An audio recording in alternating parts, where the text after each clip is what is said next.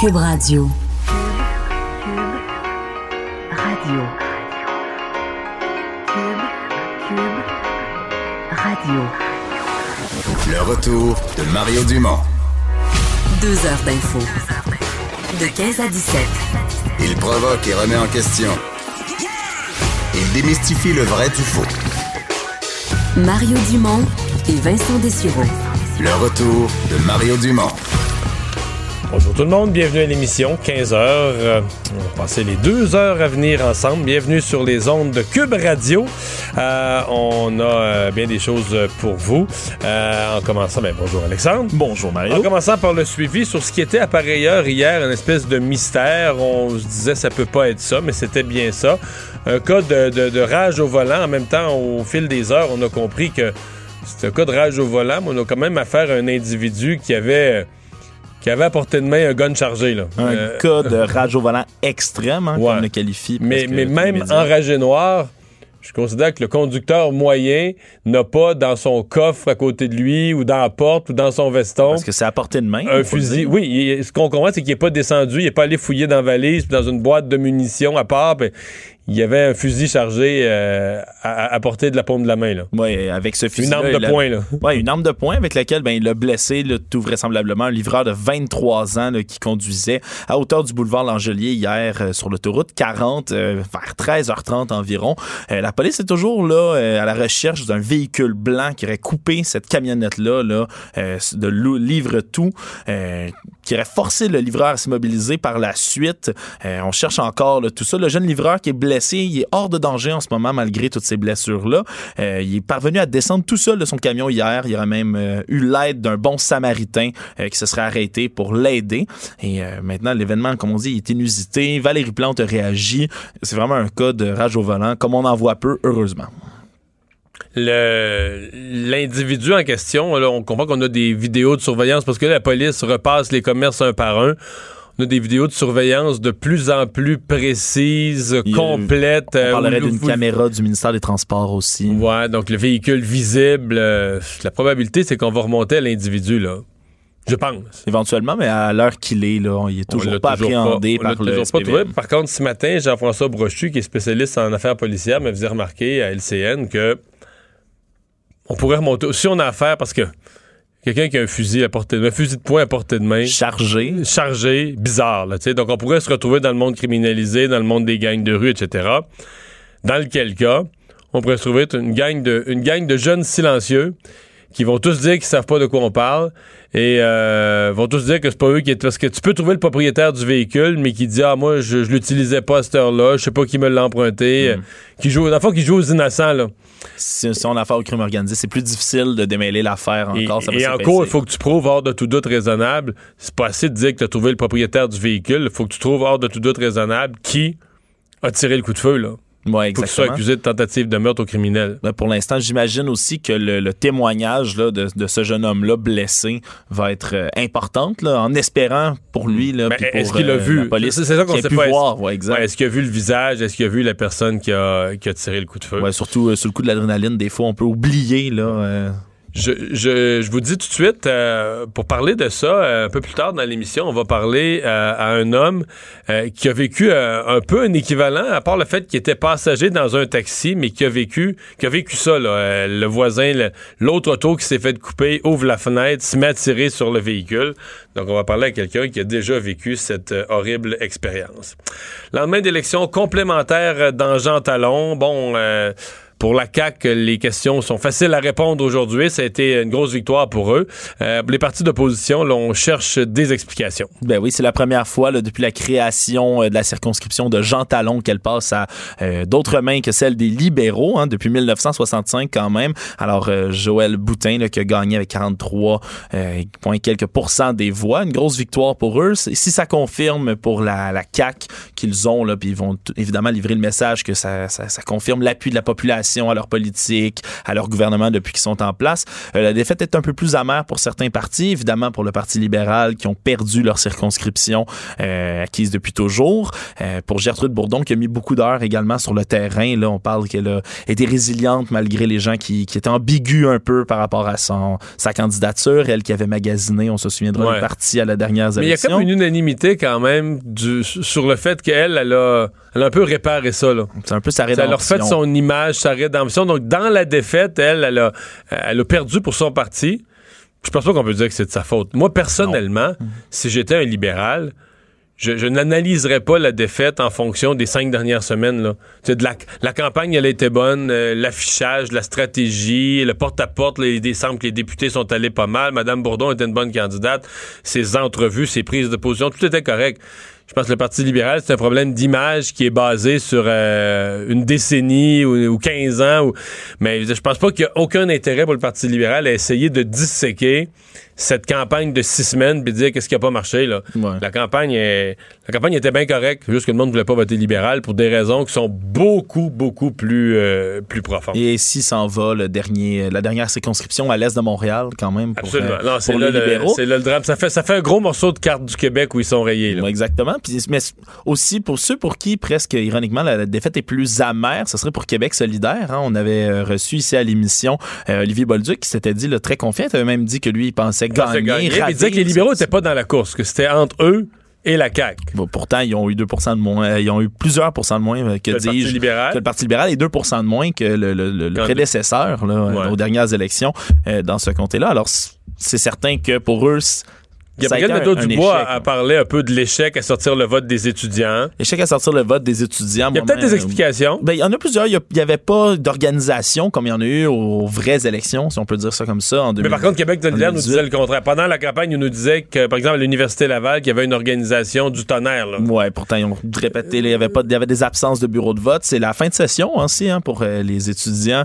En ce moment, des intérêts aussi. On peut expliquer ça. Là, ils ont parlé, euh, Gabriel Nadeau-Dubois et Manon Massé, les deux co-porte-parole de Québec solidaire, plutôt de l'échec un peu de faire du troisième lien l'enjeu, hein, si on veut, de, de, de l'urne. Vraiment, ils ont misé beaucoup sur le fait que le troisième lien, parce que ça cible directement, évidemment, les électeurs de Jean Talon, euh, allait faire sortir le vote, allait faire sortir les opposants à ce projet-là. Mais, Mais, je pense qu'il y a une exagération de leur opposition au troisième lien. Et je pense que les gens, les gens de Jean Talon, il y en a beaucoup qui ça les touche pas du tout. C'est-à-dire qu'ils l'utiliseront pas, mais ils sont ni pour ni contre, dans le sens que ça changera pas leur vie. Parce que souvent, si habites dans Jean Talon, mettons que tu travailles euh, euh, dans, le cœur de Québec, tu es déjà proche. Tu fais partie des gens qui ont la chance d'être proches de leur travail. Maintenant, est-ce que tu veux. euh, s'il y a une solution pour les gens de Lévis, t'es pas nécessairement fermé. Je pense que les gens s'opposeraient au troisième lien si on avait choisi, si on avait dit on abandonne tout projet de transport en commun, puis on mise tout sur le troisième lien, là, je pense qu'il y aurait une opposition idéologique. Ouais. Les gens diraient ça n'a pas de bon sens, il faut faire du transport en commun dans une grande ville. Québec est la seule grande ville au Canada de, de cette dimension-là qui n'a pas de système de transport en commun. Mais dans mesure où les deux avancent en parallèle, où le projet de tramway avance, euh, est financé, l'argent vient d'Ottawa, de Québec, l'argent est réservé je pense que Québec solidaire a une opposition démesurément idéologique, à dire, ah, nous, il faut pas qu'on améliore absolument rien du réseau routier parce que là, euh, au nom de l'environnement, je pense que là, ils sont, ils sont pas au diapason, peut-être d'une partie de la population, mais pas de l'ensemble de la population. Oui, puis ils ont reconnu un peu plus tôt qu'il y aurait eu un certain effet Catherine Dorion. Également, ils ont pas, ils se sont pas glissés à dire si c'était euh, un effet négatif ou positif, mais euh, quoi qu'il en soit, c'est sûr qu'elle a polarisé. On se rappelle, elle avait même fait l'école buissonnière quand même, là, euh, Catherine euh, euh, Dorion, euh, lors du congrès Mais au contraire. général. était Elle a fait l'école, elle a fait le- l'école buissonnière du Congrès, mais c'était pour faire du porte-à-porte dans. Jean Talon? Voilà. Donc là, je sais pas.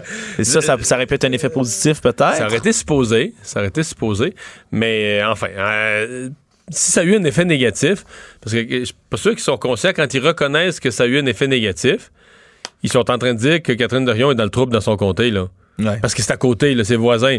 Je veux dire, si elle fait perdre des votes dans Jean Talon, ça veut dire qu'elle en perd elle-même dans Tachereau. Alors, si j'étais Québec solidaire, je serais prudent d'aller sur ce, sur ce terrain-là. C'est certain qu'il y avait le PQ également, mais qui, qui, eux, voulaient faire entendre le fait qu'ils étaient dans la course à 4, que ça pourrait bouger, que leur remontée de quelques points dans les derniers sondages pouvait les aider. C'est peut-être pour eux la vraie catastrophe. S'il y a un parti pour lequel Ouais. c'est une catastrophe, là, 9 c'est certain qu'ils ont, ils ont, ils ont- ils ont pas vraiment été dans la course. Sylvain Barrette, ça a été, euh, ça a été difficile. Ils ont pas Pourtant, il y avait un bon candidat. On lui a parlé. Absolument. Monsieur est très correct, s'exprime très bien. Mais pourtant, ça n'a pas été suffisant pour, euh, pour faire remonter la pente euh, au Parce que Parti 9 québécois. là, 9% c'est plus beaucoup, là.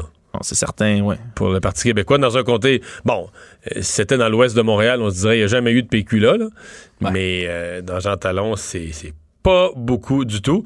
Euh, le PQ qui avait tout misé sur l'indépendance, leurs affiches étaient écrit l'indépendance. puis- Ouais, dernièrement, ça fait partie un peu, si on veut, là, de la nouvelle image que Ouais. veut se donner, là, la nouvelle orientation là, que veut se donner Mais le parce que quand t'es mais- le quand t'es rendu en, t'es le quatrième parti là, à l'Assemblée nationale dans les intentions de vote, malgré que dans le dernier sondage il était revenu troisième, mais je veux dire l'indépendance, le slogan sur l'indépendance, il y a du sens si t'es en avance d'un sondage, que tu vas peut-être organiser un référendum, mais sais, quand tu fais 9% l'indépendance, les gens regardent ça avec un sourire en coin en disant Ouais, indépendance, indépendance, t'es pas sur le bord de l'affaire, de quoi? Ouais, mais c'est peut-être comme ils viennent de se redonner cette orientation-là. Ouais, c'est peut-être un peu peut-être, euh, c'est peut-être comme pour le Canadien, on parle maintenant de projet de Reconstruction. À reconstruction, euh, Ah, restructuration d'avenir. Euh, le ministre du Travail, Jean Boulet, ben, c'est quand même un thème récurrent à la CAQ. Là. On lance quelque chose, on se fait ramasser un peu par l'opinion publique, mais on, on s'ajuste. On n'a pas peur de reculer, bouger, euh, s'ajuster. Euh, euh, parfois, en politique, on dit ça fait signe de faiblesse quand tu réagis à l'opinion publique. Ça peut aussi faire signe d'ouverture à l'opinion des autres. Mais enfin, le ministre Boulet, à son tour, qui change, ça vire son capot de bord. Exactement, dans le dossier là, des nombres de semaines de congés pour les parents euh, adoptants, qui étaient trois semaines de moins, là, comme dans la réforme actuelle, c'est trois semaines de moins qu'avaient les parents adoptants que les parents biologiques dans la réforme des congés parentaux, on le rappelle. Les oppositions ont critiqué euh, de tout azimut parce que c'est une promesse qu'avait fait la CAQ euh, en campagne qui brisait d'une certaine façon. Alors, le ministre Boulay qui revient un peu sur cet engagement-là, puis qui a promis de trouver une façon d'assurer le même nombre de semaines de congés pour les parents adoptants et les parents biologiques. Au début, l'argument était que après l'accouchement, la grossesse, il y avait des effets physiologiques différents pour les parents, etc., qui avaient vécu ça.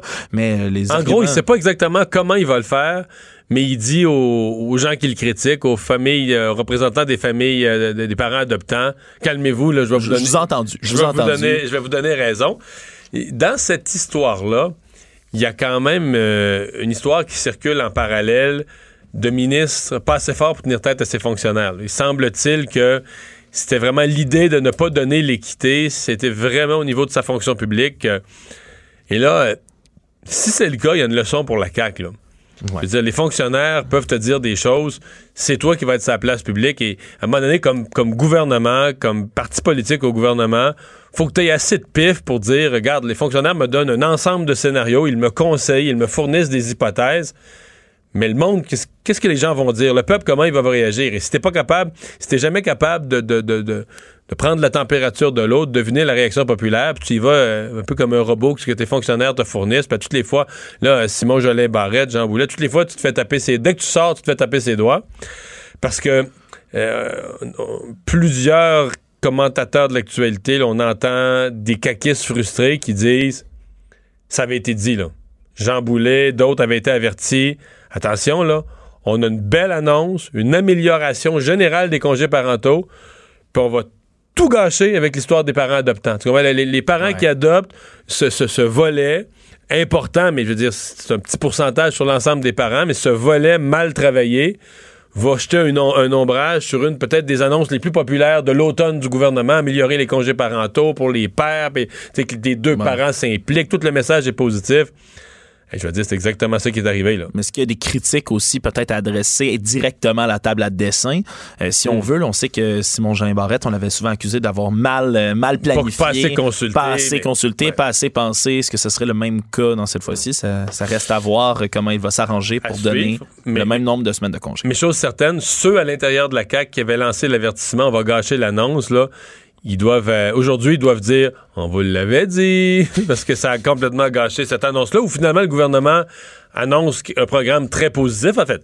Le gouvernement qui est aidé parce qu'il y a des surplus. Il y a des surplus dans la caisse de l'assurance parentale, surplus Ouais. qui ont été laissés par l'ancien gouvernement, etc. C'est plus facile de dépenser des surplus que de combler un trou. Mais là, euh, donc, les surplus permettent de rendre le programme plus généreux, mais tout le positif de l'annonce a été euh, presque anéanti, où il y a eu un ombrage énorme sur le positif de l'annonce par le dossier des parents adoptants, où ils finissent par se rallier à ce que les parents adoptants voulaient. Fait que là, t'as gâché ton annonce, t'as un doigt dans l'œil, comme on dit, jusqu'au jusqu'au coude.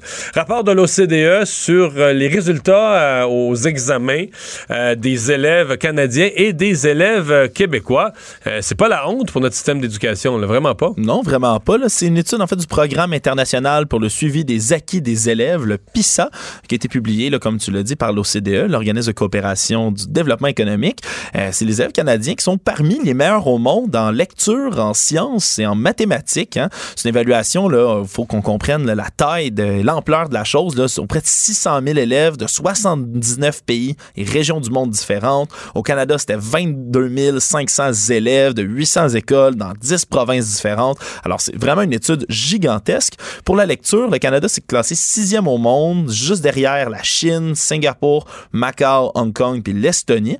Euh, c'est une proportion, on dit, c'est 86% des élèves canadiens qui ont obtenu, euh, eux appellent ça le rendement de niveau 2. Euh, c'est le, le niveau de base, hein, si on veut, pour s'intégrer pleinement dans la société moderne. La moyenne, c'est 77% au sein de l'OCDE, donc 86% très bon pour le Canada. Euh, le Québec est troisième au pays dans ce palmarès-là de la lecture. Si on passe du côté des sciences et mathématiques, parmi encore une fois les 79 pays, il y en a seulement 9 qui surpassent le Canada en mathématiques, 5 au niveau des sciences. Puis si euh, la moyenne, là, de, encore une fois, de ce fameux niveau 2 d'intégration, c'est de 84 en mathématiques pour le Canada. Euh, le Québec dépasse celui La du moyenne Canada. canadienne, Et ouais. La moyenne canadienne à 90% Il se retrouve là, littéralement là, en tête de fil euh, au niveau des 10 niveau provinces mondial. canadiennes. Mais un des pays qui attire vraiment l'attention euh, là-dedans, c'est l'Estonie. Hein? Ouais. Je regardais, je lisais des articles en Europe et tout ça. Tout le monde parle de l'Estonie, euh, qui a la maternelle à 3 ans. Ah, mais tu vois, je, je ne le savais pas Moi du non tout. plus, je là. savais rien de connais- ça. je connais pas Euh, non, non, l'Estonie qui surperforme, c'est un petit pays de la, des, ben, un petit pays, un moyen pays, une république baltique. Es-tu en train de me dire, Mario, là, que les maternelles 4 ans, c'était pas assez ambitieux de la part de la? Peut-être La maternelle c'est- 3 ans? Peut-être que c'est ça, mais C'est le si- secret? Si j'étais Jean-François Roberge, en tout cas, lui qui est attaqué sur la maternelle 4 ans, je prendrais l'exemple de l'Estonie, parce que, euh, entre autres, entre autres au Royaume-Uni, le système d'éducation britannique, quand même, les Britanniques qui ont mis en priorité l'éducation, qui sont fiers de leur système de l'éducation. Et là, euh, je vois un article de la BBC où on comprend pas. Le, le Royaume-Uni peut pas comprendre qu'il s'est fait clencher en bon québécois par l'Estonie. Tu vois, euh, par exemple, euh, en, euh, en sciences, le Royaume-Uni finit 15e, l'Estonie finit 3e. Euh, dans la, en, en lecture, l'Estonie finit 6e, le Royaume-Uni finit loin derrière. Donc, euh, vraiment là, une, une république baltique où on a, semble-t-il, euh, amélioré la façon dont on... Il y a toute une série de choses. Euh, on parle de tests dès les, premières années, de façon de faire les examens. Alors, L'Estonie qui a, qui a misé sur toute une nouvelle approche en matière d'éducation. J'ai l'impression, on, a- on a souvent cité la Finlande. Ouais, que- c'est toujours les pays du Nord là, qui reviennent en tête oui, du film. mais l'Estonie, c'est au nord pas mal aussi, là. Ouais. C'est au nord pas Ouais. mal aussi. Euh, sur le bord de la mer, la mer, la mer, La mer du- euh, la mer du Nord. La mer du Mer du Nord, crois. à l'ouest l'est de la mer du Nord. Mais euh, j'ai l'impression qu'on va, on va commencer à citer l'Estonie. Retenez ça. Euh, on va revenir sur l'élection euh, complémentaire qui s'est tenue dans Jean Talon, euh, qui soulève évidemment, là, euh, on l'a dit tout à l'heure, pour le Parti libéral, qui soulève un questionnement bien, bien réel, une disparition complète dans le Québec francophone. Et on, a voulu parler parce que, dans le fond, c'est un peu comme si c'est, on dit ça va être une, importante reconstruction, un gros travail de reconstruction pour le Parti libéral. Et si on parle avenir, si on parle reconstruction, aussi bien parler aux jeunes. Marc Dewar est président de la jeunesse du Parti libéral du Québec. Bonjour. Bonjour. Euh, réaction à- aux résultats de l'élection. Bon, on doute pas que vous êtes déçus. On a vu des jeunes travailler. On en a vu souvent dans les images du local. Il y avait clairement des jeunes. Mais que- comment on l'explique, là, au-delà de la déception? Ben, je pense qu'on a fait une très bonne campagne. On a vu que Gertrude Bourdon était très, très bonne, mais on savait que ça allait être une lutte difficile. On a mis tous les efforts nécessaires. On était vraiment sur le terrain, mais le résultat, veut, veut pas, ça vient renforcer vraiment notre analyse, l'analyse des jeunes libéraux. Il faut faire une profonde introspection. Euh, on a encore pas mal de travail à faire pour regagner la confiance des Québécois, ça c'est clair. Mhm. Ouais, parce que la période d'une bonne campagne, c'est l'analyse que je faisais moi-même tout à l'heure. J'ai dit, dans les six dernières semaines, là, je pense pas qu'il y a rien. Euh, Madame Bourdon était très bonne. Les militants avaient l'air d'être là. Il avait l'air d'avoir du travail sur le terrain. Les députés sont allés aider. Moi, vous me demanderiez, je trouverais rien dans les six dernières semaines qui, explique le résultat. C'est comme si c'est plus l'image, la marque de commerce du, Parti libéral, le, message ou l'absence de message qui est le problème. Mais ça fait vraiment à peu près seulement un an qu'on est à l'opposition, ça faut pas l'oublier. Ouais. C'est sûr que euh, la lune de miel de la CAQ elle commence à se ternir. Euh, on voit pas mal d'erreurs dans les derniers mois, mais c'est encore un gouvernement qui est assez frais. Ça fait pas longtemps qu'ils sont là, donc on voit un peu euh, la suite de l'élection 2018 si on veut de ma perspective. Ouais. Reste que euh, il y a une il y a une réalité au niveau euh, du Parti libéral. Je pourrais dire que c'est une réalité géographique parce qu'effectivement le parti est confiné à quelques régions seulement. Mais quand on regarde ces régions, on se rend compte que c'est une réalité euh, linguistique ou sociologique. ce sont les soit les allophones ou les anglophones qui sont restés fidèles au Parti libéral comment on regagne la confiance des francophones, euh, c'est pas, pas une affaire qui se fait avec euh, une ou deux petites politiques que tu sors pendant une fin de semaine. Il y a, un gros chantier. Mais ben, c'est évident. Il hein. faut remettre vraiment l'action des, militants du Parti libéral au cœur du parti. On a, les jeunes ont proposé récemment de mettre en place des investitures ouvertes. Moi, je crois que c'est un moyen très efficace de redonner la voix euh, aux Québécois francophones, de redonner le, Parti libéral aux Québécois. Donc, je pense que c'est une mesure qui va vraiment te permettre de, se reconnecter là, à la base. Sentez-vous que les candidats à la direction du parti ont pris la pleine mesure du défi, tel que vous, vous le voyez, là? Mais je, crois que oui, honnêtement, il y a pas mal de monde au Parti libéral qui sont conscients là, que c'est pas. Euh, faut faire un travail de fond, il faut vraiment retourner aux sources, faut c'est pas une affaire cosmétique. Le paysage québécois a changé. Il y a eu un changement de paradigme important. On en prend acte, on en prend conscience. Puis c'est certain que les prochaines campagnes, ça va pas se faire sur le fédéralisme, le, séparatisme. On n'est plus là du tout. C'est une question vraiment qui tourne autour du nationalisme et euh, des libertés individuelles. Donc c'est vraiment dans ce nouveau paradigme-là qu'il faut se positionner et on est pleinement euh, conscient de ça. Mm-hmm.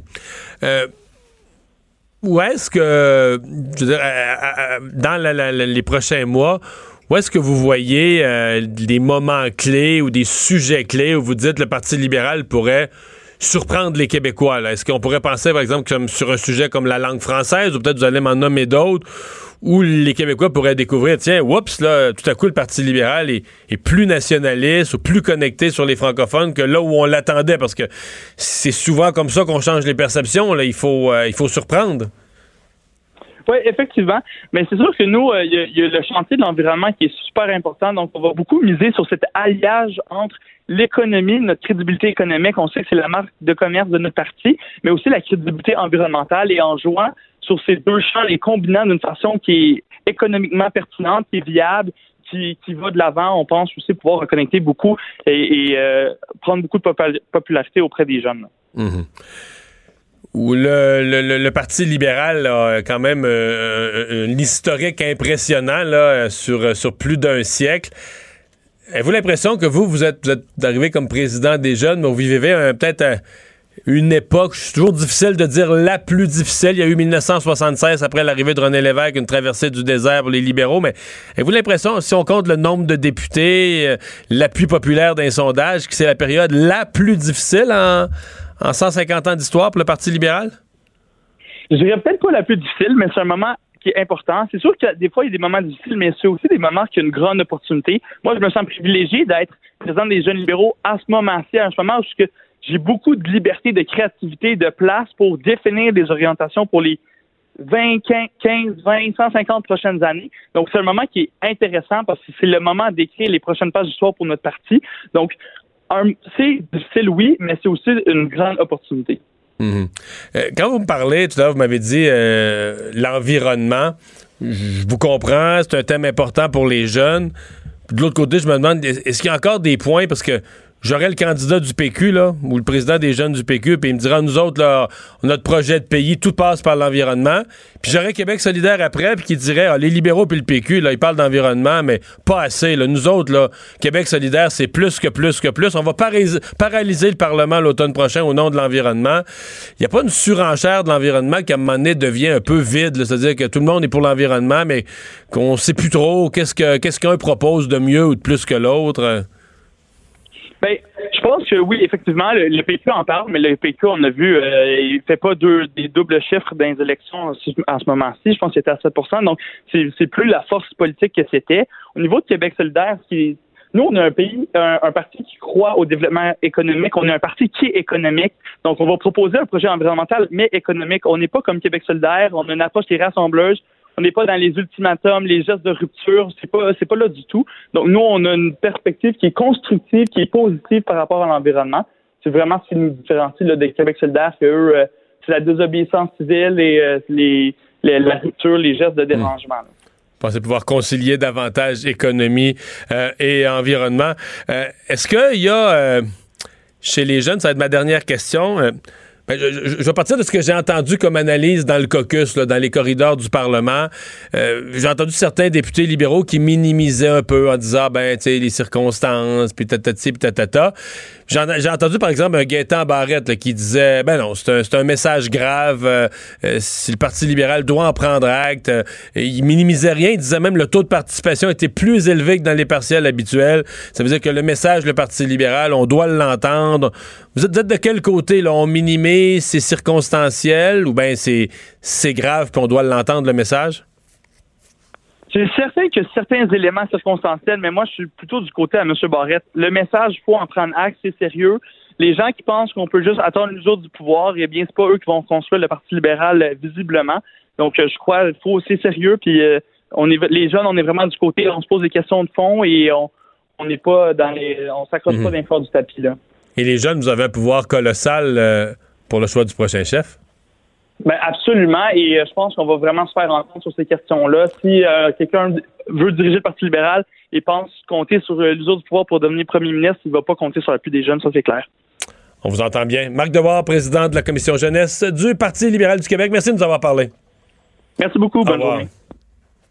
Ça, J'apprécie ça quand même. Les gens qui Ouais. viennent en entrevue le lendemain d'une défaite, parce que souvent, c'est, tu sais, les- le parti gagnant, c'est facile, ça se garoche. tu pourrais, tu tu fais des Ça téléphones. se de- bouscule au portillon. c'est ça, tu laisses un message, puis il y en a deux qui rappellent, là. mais euh, des gens qui, le lendemain d'une défaite, d'un moment difficile, qui, euh, qui vont au front et qui font face à la réalité. Le retour de Mario Dumont. Pour nous rejoindre en studio, Studio à commercial cube.radio. Appelez ou textez 187 Cube Radio. 1877 827 2346. Bingo! Ben oui, parle bingo. Je viens de pas de gagner. Je faisais ça juste pour faire un effet. Euh, non, c'est que il y a vraiment un problème. D'abord, euh, parler de bingo au Québec, évidemment, c'est de parler de plusieurs organismes communautaires, plusieurs euh, organismes à but non lucratif qui vivent des revenus du bingo. Or, le bingo est en, décroissance globalement au Québec. Euh, le nombre de le nombre de salles euh, est, en, est en forte baisse au fil des années. Et là, il y avait donc euh, au gouvernement parce qu'à l'Auto-Québec, il y a un... Oui, oui, oui. À l'Auto-Québec, il y a un secrétariat du bingo. Et l'automne dernier, il y a un an, le, secrétariat du bingo avait lancé une offensive de bingo électronique pour relancer le bingo. Si c'était un bingo électronique, euh, ça allait rajeunir la clientèle, euh, des plus gros prix, euh, ça allait amener, on allait avoir des, des jeux en réseau. Euh, donc cesser donc cette, euh, cette décroissance. Euh, ça n'a pas marché. On les abandonne ici et là. Donc ça semble être un échec. Et il y a des propriétaires de salles qui sont pas de bonne humeur. C'est le cas de Rock Le directeur général au bingo des chutes à Beauport dans la région de Québec. Bonjour, Monsieur Huot. Alors, bonjour, M. Dumont. Euh, ça n'a pas marché, là, le, le bingo électronique. Pourtant, il me semble qu'il y avait bien de l'espoir l'automne passé. Ah, ben, effectivement, on avait beaucoup d'espoir, mais il faut pas, faut pas croire pour autant qu'on est de mauvaise humeur. Euh, écoutez, le, Vous êtes le- pas fâché. bingo- Vous êtes déçu. On n'est pas fâché, on est déçu. OK. Euh, on cherche des moyens depuis depuis plusieurs années, hein, on- même depuis les années 90, là, d'essayer de relancer un petit peu notre industrie. On est en déclin. Euh, le bingo, euh, on fait pas ça euh, pour nos beaux yeux. Euh, le bingo au Québec, euh, c'est l'outil de financement de, de- de milliers d'organismes non lucratif. Donc, c'est sûr qu'il faut qu'on s'assure euh, d'une certaine façon de, de maintenir le cap pour pouvoir maintenir un financement à nos organismes. Maintenant, on est. Mais là, on est, dit, euh, on dit quand même que de, de- de 2009 à 2014, là, il s'est perdu 100 millions. C'est-à-dire qu'il y a 100 millions de moins qui rentrent par le bingo aux organismes sans but lucratif. Eh oui, mais aussi, on a perdu beaucoup d'organismes là, qui, euh, malheureusement, ont dû cesser leurs activités parce qu'il n'y avait plus de financement à partir de Ouais. à partir du produit. Euh, puis, tu sais, il faut, euh, c'est la réalité d'aujourd'hui. Le bingo est un jeu, un vieux jeu que les gens apprécient encore, sauf que, C'est-tu euh, pardon, C'est-tu Keten? ben, c'est loin d'être quétaine le bingo quand même. On a quand même amélioré le, c'est, c'est, c'est, sor- c'est sorti des sous-sols d'église, hein. Ouais. Euh, depuis plusieurs années, on a quand même amélioré les les les, euh, les aires de les aires de jeu, l'ambiance, le décor. On fait beaucoup d'efforts pour essayer de faire en sorte de plaire à la clientèle. Il n'y a pas beaucoup de jeunes, c'est ça qui se produit. Ben écoutez, dans l'offre de divertissement aujourd'hui, euh, le bingo, je pense, vient vraiment dans le bas de la page. Hmm. Euh, on est, on est, euh, on a justement, hein, et pour plusieurs, ils qualifient l'activité de quétaine, alors que c'est pas le cas. Alors c'est sûr que de notre côté, on cherche, on cherche de toutes les façons à, à essayer à, à ramener, à revamper un peu notre produit. Je vais vous faire un parallèle avec Oui. les salles de, quai- de quilles, tiens, il y, a, il y a plusieurs années. Les salles de quilles étaient en perte de vitesse. C'était rendu un peu quétaine, hein, d'aller jouer au quilles aussi. Là, c'était, hey, euh, tu vas jouer au quilles? Ah ouais, tu sais, bon. Maintenant, ils ont su, eux, euh, par différents moyens, de, de, de, de se ramener à la page, de se remettre un petit peu à la mode. Aujourd'hui, c'est moins quétaine un peu aller jouer au quilles. Non, puis le soir, le soir, il y, a de la- y a de la musique puis de la lumière, puis les jeunes vont jouer plus tard en soirée. Il y a, d'autres clientèles qu'on a attirées. là. Et voilà, c'est ce qu'on cherche à faire aussi dans le bingo. Mais là, la réglementation, c'est que dans le bingo, vous êtes pris avec une réglementation gouvernementale. là. Ben, effectivement, Strict. on est pris, on, on est pris avec une réglementation relativement stricte. Le- le- vous savez, au Canada, le code criminel dit bien que le jeu est illégal. Il y a deux dérogations, une pour le gouverneur en conseil, une pour les bingos. Et les bingos, bien entendu, ben, c'est sous juridiction de la réglementation de la régie des alcools, des courses et des jeux. Alors, c'est, c'est, euh, on se doit à plusieurs règlements qui font en sorte euh, qu'on puisse bien encadrer l'activité. OK. Mais, lancez-moi ouais. lancez-moi ça deux, trois. Là. Des règlements, vous dites, c'est des règlements vieux, dépassés, ils rendent ça plate. Si on nous, si on nous donnait la permission là, de faire autrement, on, on pourrait, ça pourrait être plus le fun. Donnez-moi des exemples. Ben, un exemple, tiens. Euh, on a souvent des appels de, de- de clubs sociaux qui aimeraient euh, faire une activité au bingo. On a de la place pour les recevoir. Mais euh, souvent, ces gens-là vont nous demander, euh, dites, est-ce que euh, est-ce que vous avez de l'alcool? Est-ce qu'il est possible? Est-ce qu'on va retrouver euh, euh, un certain amusement? euh, est-ce qu'il y a d'autres choses qui meublent un petit peu l'activité? Puis on est obligé de dire non. Euh, pourquoi que le- une salle de bingo? Le dire qu'une salle de bingo, il ne peut pas prendre une, une bière. Non, c'est interdit. Pour C'est vrai, là? Par réglementation, absolument. Alors, c'est un des éléments, voyez-vous, qui fait en sorte que. Dire, ben, Donc, non, non, mais là, je savais pas. En allant jouer au bingo, là, on peut pas aller au bar, en, en- en deux tours de bingo, aller au bar, prendre un petit verre de vin, une bière. C'est interdit par la loi. C'est interdit par la loi de consommer de l'alcool à l'intérieur d'une salle de bingo. OK. On a, on a un annexe qu'on appelle une salle de Kingzo dans notre cas, où ce que là, il y a un bar où c'est possible de consommer, mais les gens aimeraient bien consommer dans la salle de bingo. C'est pendant interdit. leur activité de bingo. C'est interdit. Euh, voyez-vous, il y a- il y y on, a eu un assouplissement quand même des règles un petit peu en 98 qui nous ont permis de, de, de- pas en 98, je m'excuse, mais en 2008, qui nous ont permis d'amener quelques petites nouveautés, dont des vérificateurs euh, personnels. Vérificateur personnel est un aide à jouer. Quelqu'un qui est profane dans le bingo, ben, ça peut être fort utile pour lui. Ça lui permet de ne pas perdre de jeu, de suivre la Y partie. a-t-il du monde trop incompétent pour jouer au bingo? Oh, mais ça peut être un peu. euh, ben, je vous invite, M. Dumont, à venir, puis je vais essayer de voir vos performances. Je suis sûr que je suis bon au bingo. Hein? Je suis sûr que je suis bon au bingo.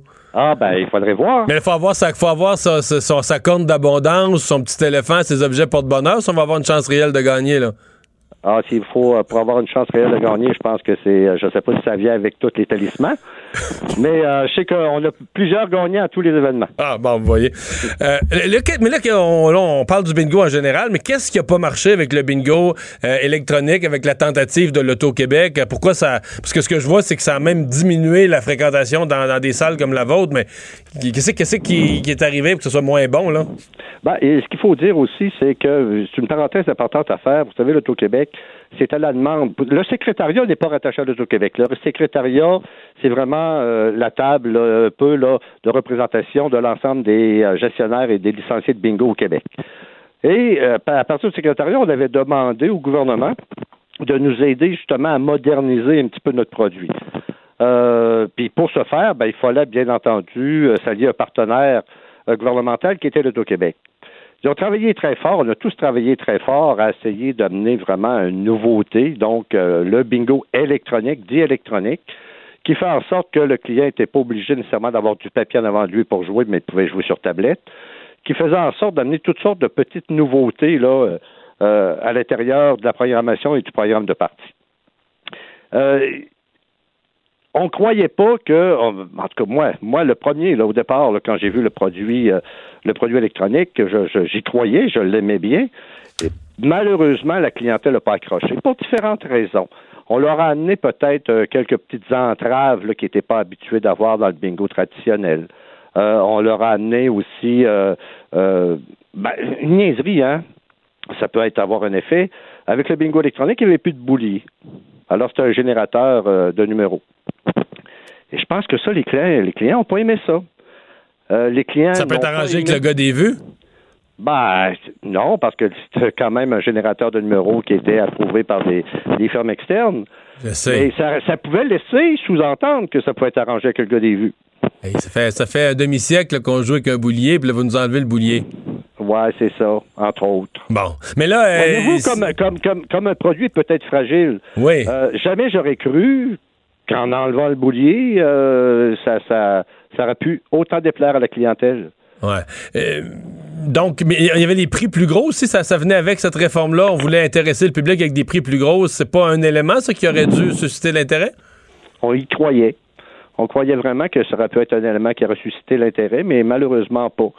Ça n'a vraiment pas suscité l'intérêt de la clientèle. Fait que là, si on se résume, euh, les, il y avait 176 salles il y a 20 ans, il en reste 41. Ces salles-là ont vécu de la décroissance. Ouais. Est-ce que c'est la fin du bingo ou là, il y a une relance de la relance, un nouveau plan, une nouvelle offensive? Écoutez, c'est sûr qu'on travaille toujours à, à essayer de, de- de- de trouver des pistes de solutions pour garder la pérennité du produit. Maintenant, euh, comme j'ai dit déjà, j'ai dit, vous savez, le bingo existait avant moi, là, puis je pense qu'il va me survivre. Euh, mais sous quelle forme, euh, je l'ignore maintenant. Euh, je crois qu'on a réussi à, stabiliser la situation. En tout cas, j'espère bien qu'on ira pas plus bas qu'on a été là avec du moins le produit qu'on avait offert Bingo Plus, parce que heureusement, moi, ma clientèle a été au rendez-vous lorsque j'ai ramené ma formule, l'ancienne formule dans notre salle. Donc là, vous, présentement, à l'heure où on se parle, là, il n'y a plus de bingo électronique. Vous avez ramené le boulier, vous, avez, vous êtes revenu à la, à la traditionnelle. On est revenu à la traditionnelle. Ça marche mieux. entendu. Ça marche mieux. On a récupéré l'achalandage qu'on avait perdu lors de l'expérience du Bingo Plus. Bon. Fait que le boulier attire le monde. C'est peut-être le bruit du boulier? Et- non, peut-être, je ne sais pas. Mais il y a un autre facteur peut-être aussi, c'est que les gens avaient l'impression que c'était un bingo réseau. Alors que les cinq salles, ils croyaient que les cinq salles dans le projet pilote, on était réseau. Euh, alors qu'on était réseau uniquement pour deux lots cumulatifs, et non pas pour les euh, pour le programme régulier. C'est-à-dire que les gens craignaient, donc ça diminue leur chance de gagner s'ils sont en compétition avec des joueurs euh, dans plusieurs autres salles. Exactement. Ils craignaient ça. Ils craignaient ça. Et il avait comme euh, perdu le sentiment, parce qu'il y a quand même un sentiment par la clientèle de base qu'on a aujourd'hui, notre clientèle fidèle. euh, il y a quand même aussi un sentiment d'appartenance à une salle. Et en faisant, ils croyaient vraiment qu'il n'y avait plus d'appartenance. Ils croyaient que la salle était devenue une salle de l'Auto-Québec, ce qui n'était pas le cas. L'Auto-Québec, c'est un partenaire, comme on a, vend de la loterie sur terminal ou des gratteux, dans notre salle, où on offre même le bingo réseau. Mais ils croyaient que c'était devenu sous l'emprise du gouvernement, alors que c'était faux. Alors, c'était des perceptions euh, euh, qui ont fait en sorte, puis le produit qu'ils n'ont pas aimé, là, euh, vous savez, je, je crois vraiment que tant qu'on a un produit qui est, même en déclin, qui est quand même avec une formule gagnante, il faut être très prudent si on veut faire des changements. Ben, on vous souhaite euh, la meilleure des chances. Merci beaucoup de nous avoir parlé, M. Huot. Ben, ça me fait plaisir. revoir. directeur général au bingo des chutes. Il aurait dû m'appeler parce que moi, je leur aurais dit, Alexandre, qu'il faut pas brasser ça n'importe comment, le bingo. Non, mais t'avais l'air d'un joueur professionnel, Non, Mario. là. moi, j'ai wow, wow. Moi, j'ai j'ai jamais, j'ai jamais allé dans une salle de bingo comme ça pour jouer. Mais je suis allé très souvent, là. Oh, T'as fait ça deux ou trois fois, je pense, non, à des événements, Non, des soupers spaghettis, non, des des bingos ta avant le bingo parce qu'il laisse, avant que le bingo commence, il laisse les gens des partis politiques serrer, serrer des mains. Oh, Puis il y avait quand même beaucoup de monde. Des fois, il y a 200-300 personnes dans un comté, c'est une bonne place pour serrer des mains. Mais dans les élections partielles, puis ça, moi, j'étais chef, puis j'y allais avec le candidat. Mais Alexandre, la première fois, je sais pas ce que je fais, moi, là. là. Pas- comme un petit chevreuil là, qui sort, là, qui a de la misère à se lever sur ses pattes. Là. Je me rends pas compte où je suis dans une salle de bingo. Et j'ai continué à serrer des mains après que le boulier avait commencé à tourner. On est chanceux, Ça, ça, que, je sois, on est chanceux que je sois encore là aujourd'hui. C'est une erreur, une erreur capitale?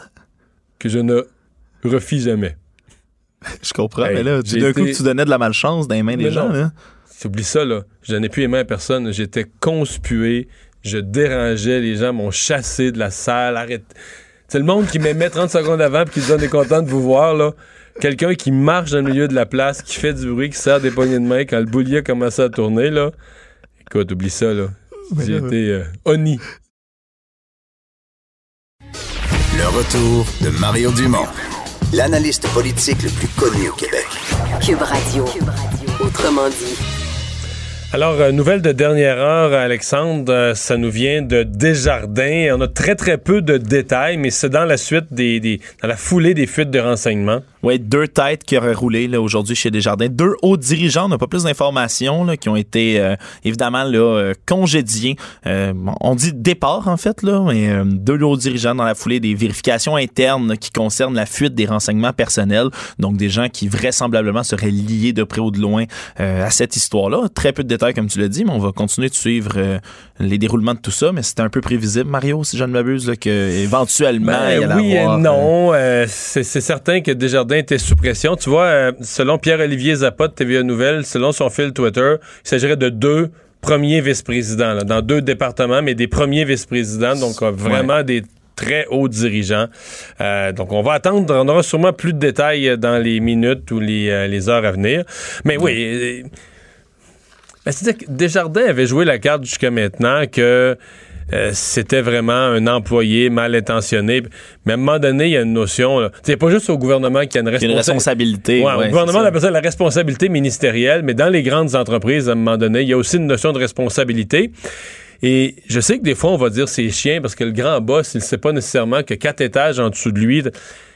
Mais oui et non. Il y a un certain point où, tu sais, quand tu es payé, euh, quand payé un million par année.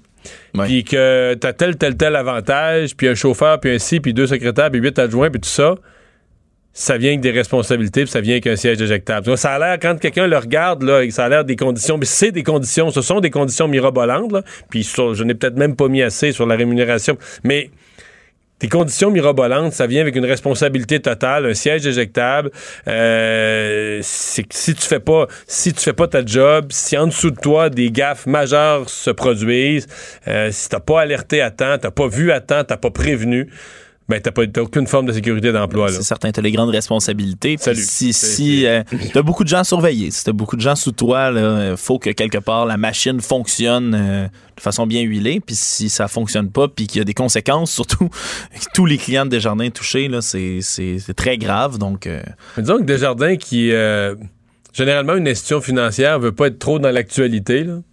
Et là, Desjardins, si on met bout à bout les fuites de renseignements, le léger congé de ciment de son monde, euh, la semaine passée, l'investissement dans Capital Média, ils le font, ils le font plus. Finalement, le gouvernement tord les bras de Desjardins d'une façon assez gênante sur la place publique. Puis là, ils vont reconsidérer leur investissement dans Capital Média. C'est pas... euh, pas une bonne année. non, non, non, c'est pas une bonne année pour Desjardins au niveau de se retrouver sur la place publique pour des, euh, pour des mauvaises euh, raisons. Euh, au chapitre des nouvelles, il y a la, la militante écologiste Greta Thunberg qui, bon, la conférence, la, la- la COP 25 sur le climat s'ouvrait hier à Madrid. Elle n'était pas arrivée, elle était encore en mer. Mais là, elle a touché terre. Écoute, j'ai pas les compétences maritimes, aéronautiques, appelons-les comme on veut, de Vincent pour être capable de la suivre à la carte, si on Oui, veut. Vincent, la- sur la- là. Vincent, c'est une machine pour tout ça. Là. Il y avait les, les vents, la vitesse euh, de, de- des marées, tout, tout ce que tu veux là, euh, pour la suivre. Mais après 20 jours en mer, finalement, aujourd'hui, euh, Greta Thunberg qui a accosté à Lisbonne le catamaran de 14 mètres, la vagabonde là, qui est arrivée dans le port. Il y avait déjà là, plusieurs dizaines de militants écologistes qui attendaient depuis plusieurs heures qu'elle arrive.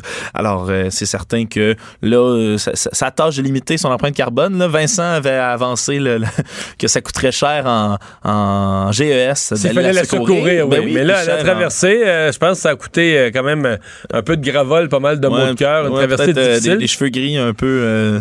Mais elle, est- elle est traversée. Moi, je considère quand même qu'elle a fait la preuve d'un peu de, de- de l'absurde de son affaire. C'est-à-dire que ils ont fait une traversée de 20 jours extrêmement éprouvante, très dangereuse. Tu pourrais pas avoir des centaines de participants à une grande conférence sur l'environnement si tout le monde était venu de cette façon-là. Mais enfin, elle, a- elle s'est rendue. Ben, on peut lui donner. sauve. On peut lui donner quand même qu'au départ, c'était pas censé être à. Non, c'était au Chili. Exactement, c'est censé être au Chili, mais comme on sait qu'il y a eu un mouvement social là, sans précédent, euh, c'est l'Espagne qui a repris là, à pied levé, peut-on dire, euh, littéralement, là, cette, euh, cette conférence-là qui va se tenir finalement. euh, là, elle va arriver là, quoi? Là, elle est à Lisbonne, donc quoi, c'est... c'est- elle va- Elle est à Lisbonne, puis là, on se, demandait, c'est ça. Ah, non, non, non, ça se fait pas en train. Ah oui, ben, Mais moi, je suis allé au... ben, on, parle d'un train de nuit, moi, de, selon mes informations, qui relie la capitale portugaise Ça se à peut. la capitale Mais il y a espagnole. des limites. Parce que là, il faudrait pas que je me trompe, mais je pense que les rails ne sont pas de la même largeur entre l'Espagne et le Portugal. Je niaise pas. Les deux pays voisins collés dans la péninsule ibérique. Et donc, il y a beaucoup de. Il y a peut-être une ligne de TGV Lisbonne-Madrid, mais si tu regardes les lignes secondaires, mettons le, le long de la côte de la Méditerranée puis tout ça, le train continue pas. Tu peux pas, mettons, prendre le train de Faro en Algarve au Portugal jusqu'à Séville, qui est à deux heures. Je, le sais parce que je l'ai essayé cet Ouais, été. ouais. Puis je cherchais à prendre le train, puis je me disais, mais c'est bien cave, comment ça, il n'y a pas de train? Ils me sortent juste l'autobus, l'autobus, l'autobus. Puis moi, je voulais prendre le train. Puis là, j'ai lu. Puis là, j'ai comme compris que les trains étaient très limités parce que les pays voisins n'avaient pas les mêmes, la même largeur de rail, une Ben, patente de main. Il y avait une, incompatibilité des trains. Imagines-tu le bordel entre le Canada et les États-Unis ou entre chaque province, on change de taille de, de, de rail à chaque fois? C'est pour ça que Greta va sûrement proposer un gouvernement mondial pour régler tout ça. Parlons sport.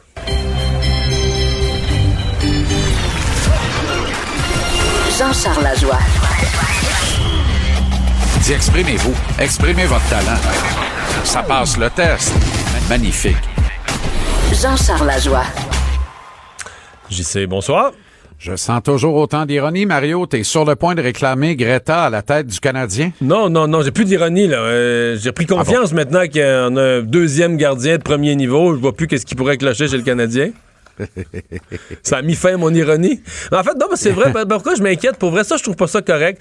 Je, comprends pas qu'on amène un. euh, là, je suis sincère, je niaise pas, qu'on amène un jeune de 20 ans dans une position de gardien de but où tout se joue entre les deux oreilles, puis qu'on l'amène dans un club où c'est le bordel. Je trouve que c'est une très mauvaise entrée pour un jeune. Peut-être je me trompe. Bon, alors voici ma, ma, ma réponse à ton interrogation. Moi, je n'y vois aucun espèce de problème et je m'explique. Actuellement, l'ambiance est relativement sain dans le vestiaire. C'est Ah pas oui? un vestiaire pourri comme celui des Leafs de Toronto avant le congédiement de Mike Babcock. Alors, pour l'intégration d'un jeune, il n'y a pas de problème de ce côté. Ça, c'est la première affaire. La grosse clé de l'énigme, là, ça va être Carey Price. Comment Price va intégrer l'adjoint? Parce que de tout temps, il y a eu des gardiens de but numéro un à, à deux styles différents. Martin Brodeur, là, son adjoint devant le filet, là, c'est lui qui payait le lunch tout le temps. Tu comprends?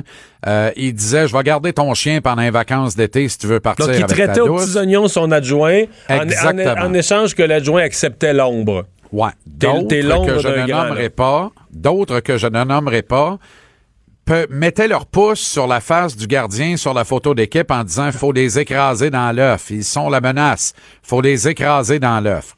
Alors, tu sais, il y a des éternels insécures. Ça fait de grands athlètes, de grands champions, là. Mais ces insécures-là, ils ne veulent rien savoir de la compétition.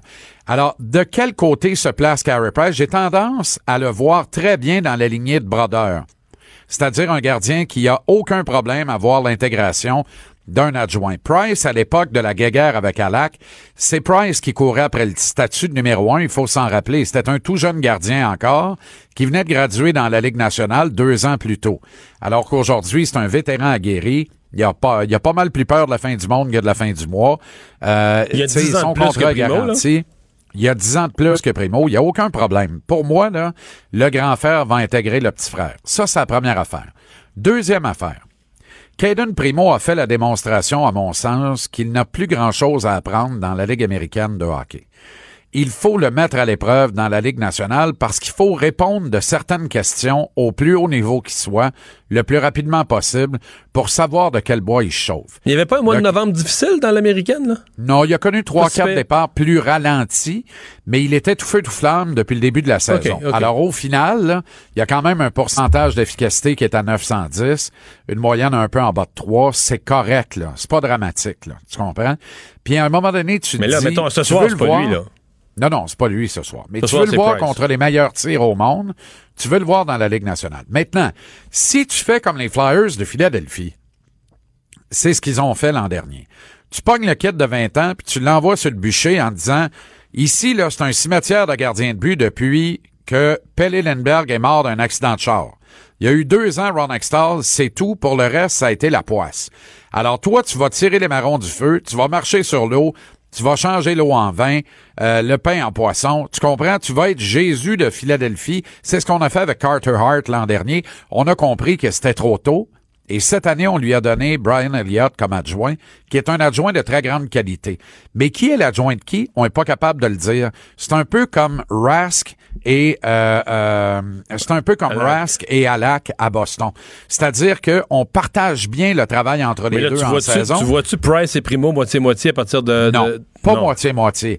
Mais et là, je reviens à mon gardien de 20 ans. Quel est le danger de brûler un gars quand l'ambiance dans le vestiaire est pas pire, quand il va regarder chaque jour travailler celui qui a amené la profession de gardien de but à un niveau supérieur en termes de technicité de l'emploi, Patrick Roy, euh, Patrick Roy, quel lapsus, Carey Price, et quel est le danger, là, alors qu'il va travailler avec celui qui est reconnu comme le meilleur coach de gardien de but de la Ligue nationale, Stéphane White? Alors, ce n'est que du positif, Mario. Maintenant, pour que ça demeure positif, il faut que tu évites de lui mettre quelque pression que ce soit sur les épaules.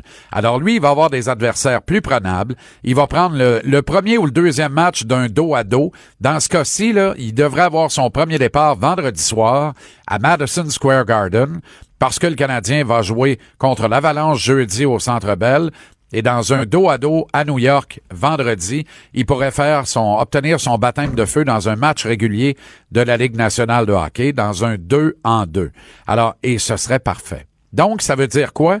Ça veut dire que sur une saison complète, on peut espérer 25 à 30 départs, ce qui limite le nombre de, départs à Price à un maximum de 57, un minimum de 52. Ça, c'est s'il n'y a pas de blessure. Et un adjoint de qualité va être capable non seulement de jouer pour 500, mais de jouer pour 500 dans la nouvelle euh, euh, euh, table de, dans la, nouvelle règle de tabulation. C'est-à-dire qu'il y a trois points disponibles sur la table à chaque match. Les trois ne se distribuent pas nécessairement. Mais tu as vu combien on, en- com- combien on distribue de points de médiocrité depuis le début de l'actuelle saison? C'est indécent, Mario. Alors, Là, je place tout ça ensemble et je me dis, il n'y a que du positif. Pourquoi? Parce qu'essentiellement, quand Primo va prendre le filet, le Canadien va avoir une bonne chance de gagner, ce qu'il n'avait pas avec Kate Kincaid. T'envoyais Kincaid au filet, tu savais que tu perdais 4-0 en partant. Faut t'en score 5 pour gagner la game. Amène ton lunch, là. Et ce soir? Parce que les Highlanders, c'est un, gros, ce un client pour une équipe affaiblie, là. C'est un très gros client sur quelques principes bien simples. Les Highlanders, c'est la meilleure défensive de la Ligue nationale. Le Canadien n'a pas de punch en attaque.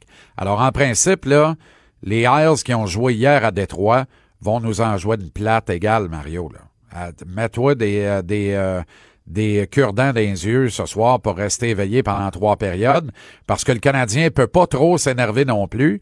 Fait qu'on va, on a deux clubs qui vont jouer à qui perd gagne ce soir qui vont être sur les talons, position hymne nationale à 5 Ce, sont, toute ce la sont tes fameux matchs de 0 à moins 1, là. Ça va être- Exactement, exactement. Et c'est pour ça que le Canadien, un ou deux bons rebonds, et surtout pas de un ou deux mauvais rebonds comme c'est le cas depuis quelques matchs, et ça peut tourner en sa faveur ce soir.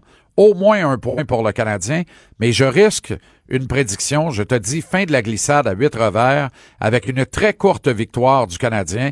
On dira que tout le monde a joué un bon match, mais on se souviendra que les Islanders en ont joué une plate, puis ils ont juste pas eu l'énergie en troisième période dans un deuxième match en deux soirs pour mettre le match hors de portée, parce que c'est ce qui attend le Canadien ce soir. Les Islanders ont joué hier à Détroit.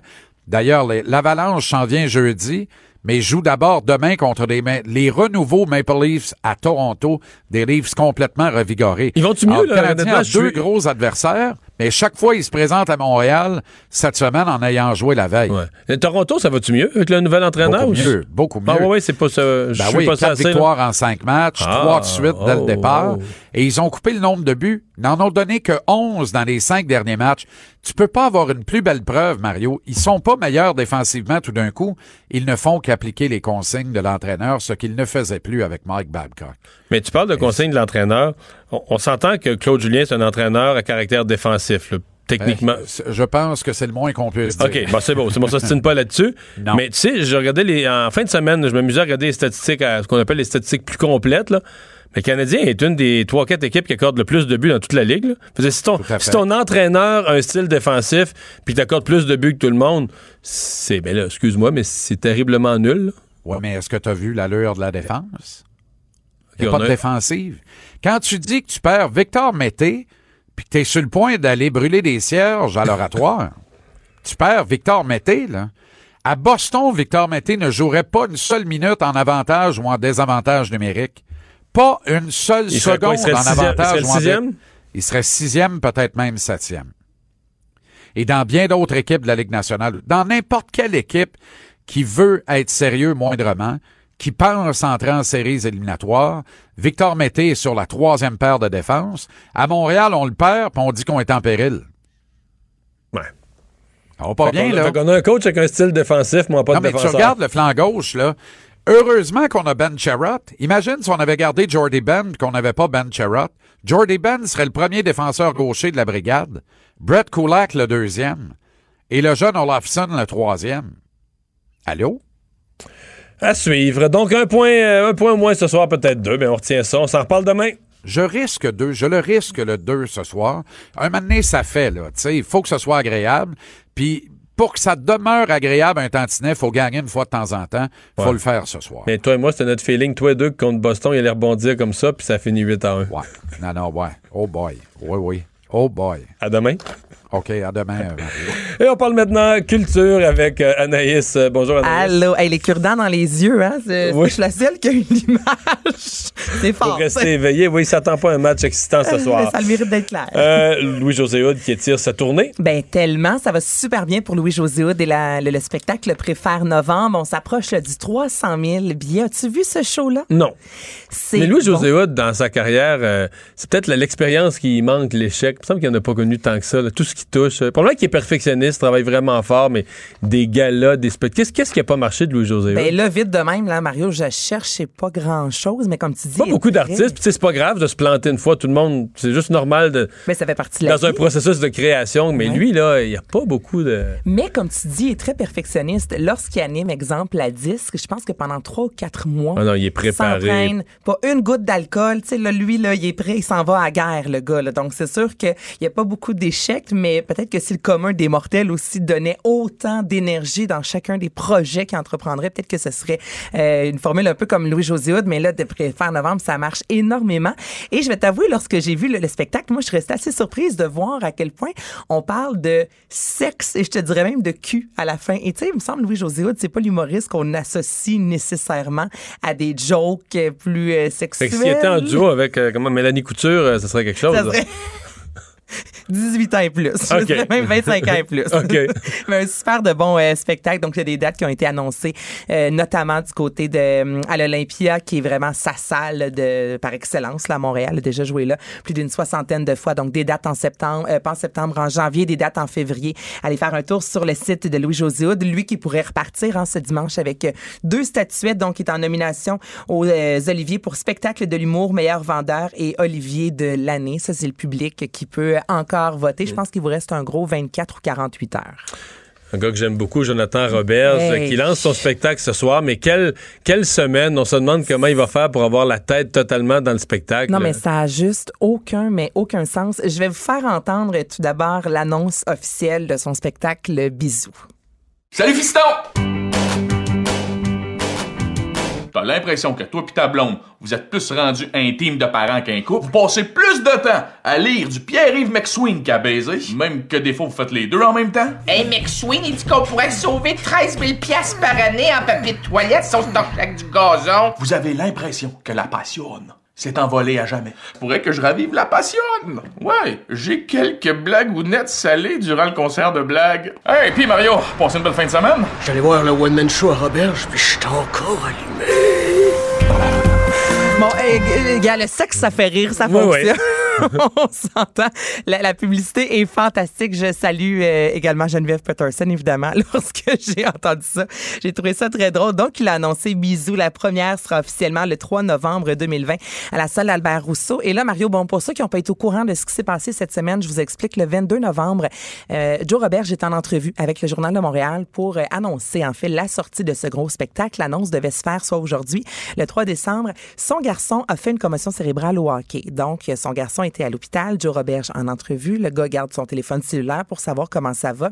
Et après l'entrevue, il s'est rendu à l'hôpital aller voir son garçon. Et sur place, on lui a appris que son petit homme de 10 ans qu'on a découvert dans Fiston était atteint d'une tumeur au cerveau d'une grosseur d'un avocat. Donc, quatre jours plus tard, on a euh, opéré son garçon. On Mais t'imagines comment ça déboule dans sa non, tête. non, là. ça déboule. là. Écoute, là, tu passes de euh, je, je dois. Cogner la tête au hockey, c'est pas le fun, là, mais je veux dire, bon, qu'est-ce que tu veux? Une commotion cérébrale, ça va durer un certain temps. Ça va durer. Là, tu t'en vas faire des entrevues, donc tu es en mode quand même séduction. Tu dois avoir le sourire en même temps. Euh, en tant que parent, vous le savez ce que c'est, là, attendre de savoir euh, les, les résultats. Et là, lorsque tu arrives à l'hôpital, on te dit que c'est une tumeur, que c'est gros comme un avocat, qu'on doit l'opérer dans quatre jours, que c'est une tumeur dite maligne, mais que finalement, puisqu'on a pu la retirer, ça devrait bien aller. Il va savoir cette semaine si son garçon doit suivre de la radiothérapie ou de la chimiothérapie. Ça a été une, euh, une, une opération qui a duré huit heures de temps. Il y a vraiment une belle publication, notamment, qui a été mise sur les médias sociaux. Donc, comme tu dis, tu sais, quand on dit des fois que la vie bascule, là, en l'espace d'une seconde, là, lui, sa journée du 22 novembre a été littéralement un cauchemar et... euh, Lorsqu'il a eu la nouvelle, évidemment, il s'est dit, là, mon show hein, va prendre le bord, là, je vais me consacrer à ma famille.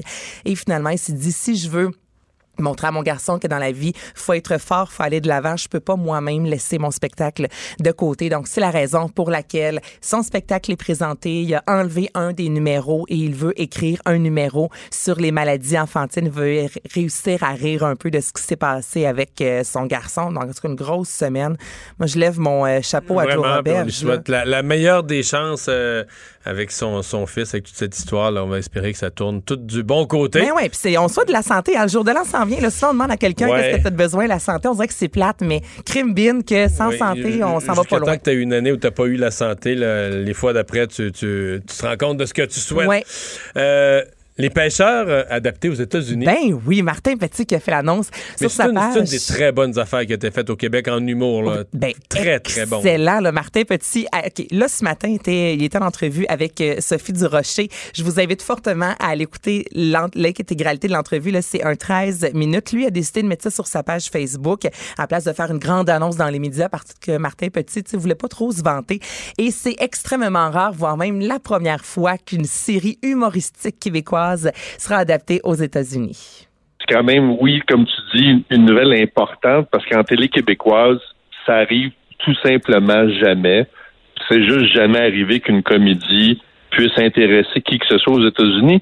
En fait, c'est pas vrai. Il y, en- a, j'ai des collègues qui ont passé proche, mais surtout le monde de l'humour aux États-Unis, c'est quand même eux, leur public, c'est le monde. Ils ont les meilleurs humoristes et ils ont, ils ont un système très fermé. Fait que de- d'être capable d'asseoir quelqu'un cinq minutes puis de, de parler de ton projet quand tu viens pas de la de la de, de Hollywood puis tu n'habites pas en Californie, c'est pratiquement impossible.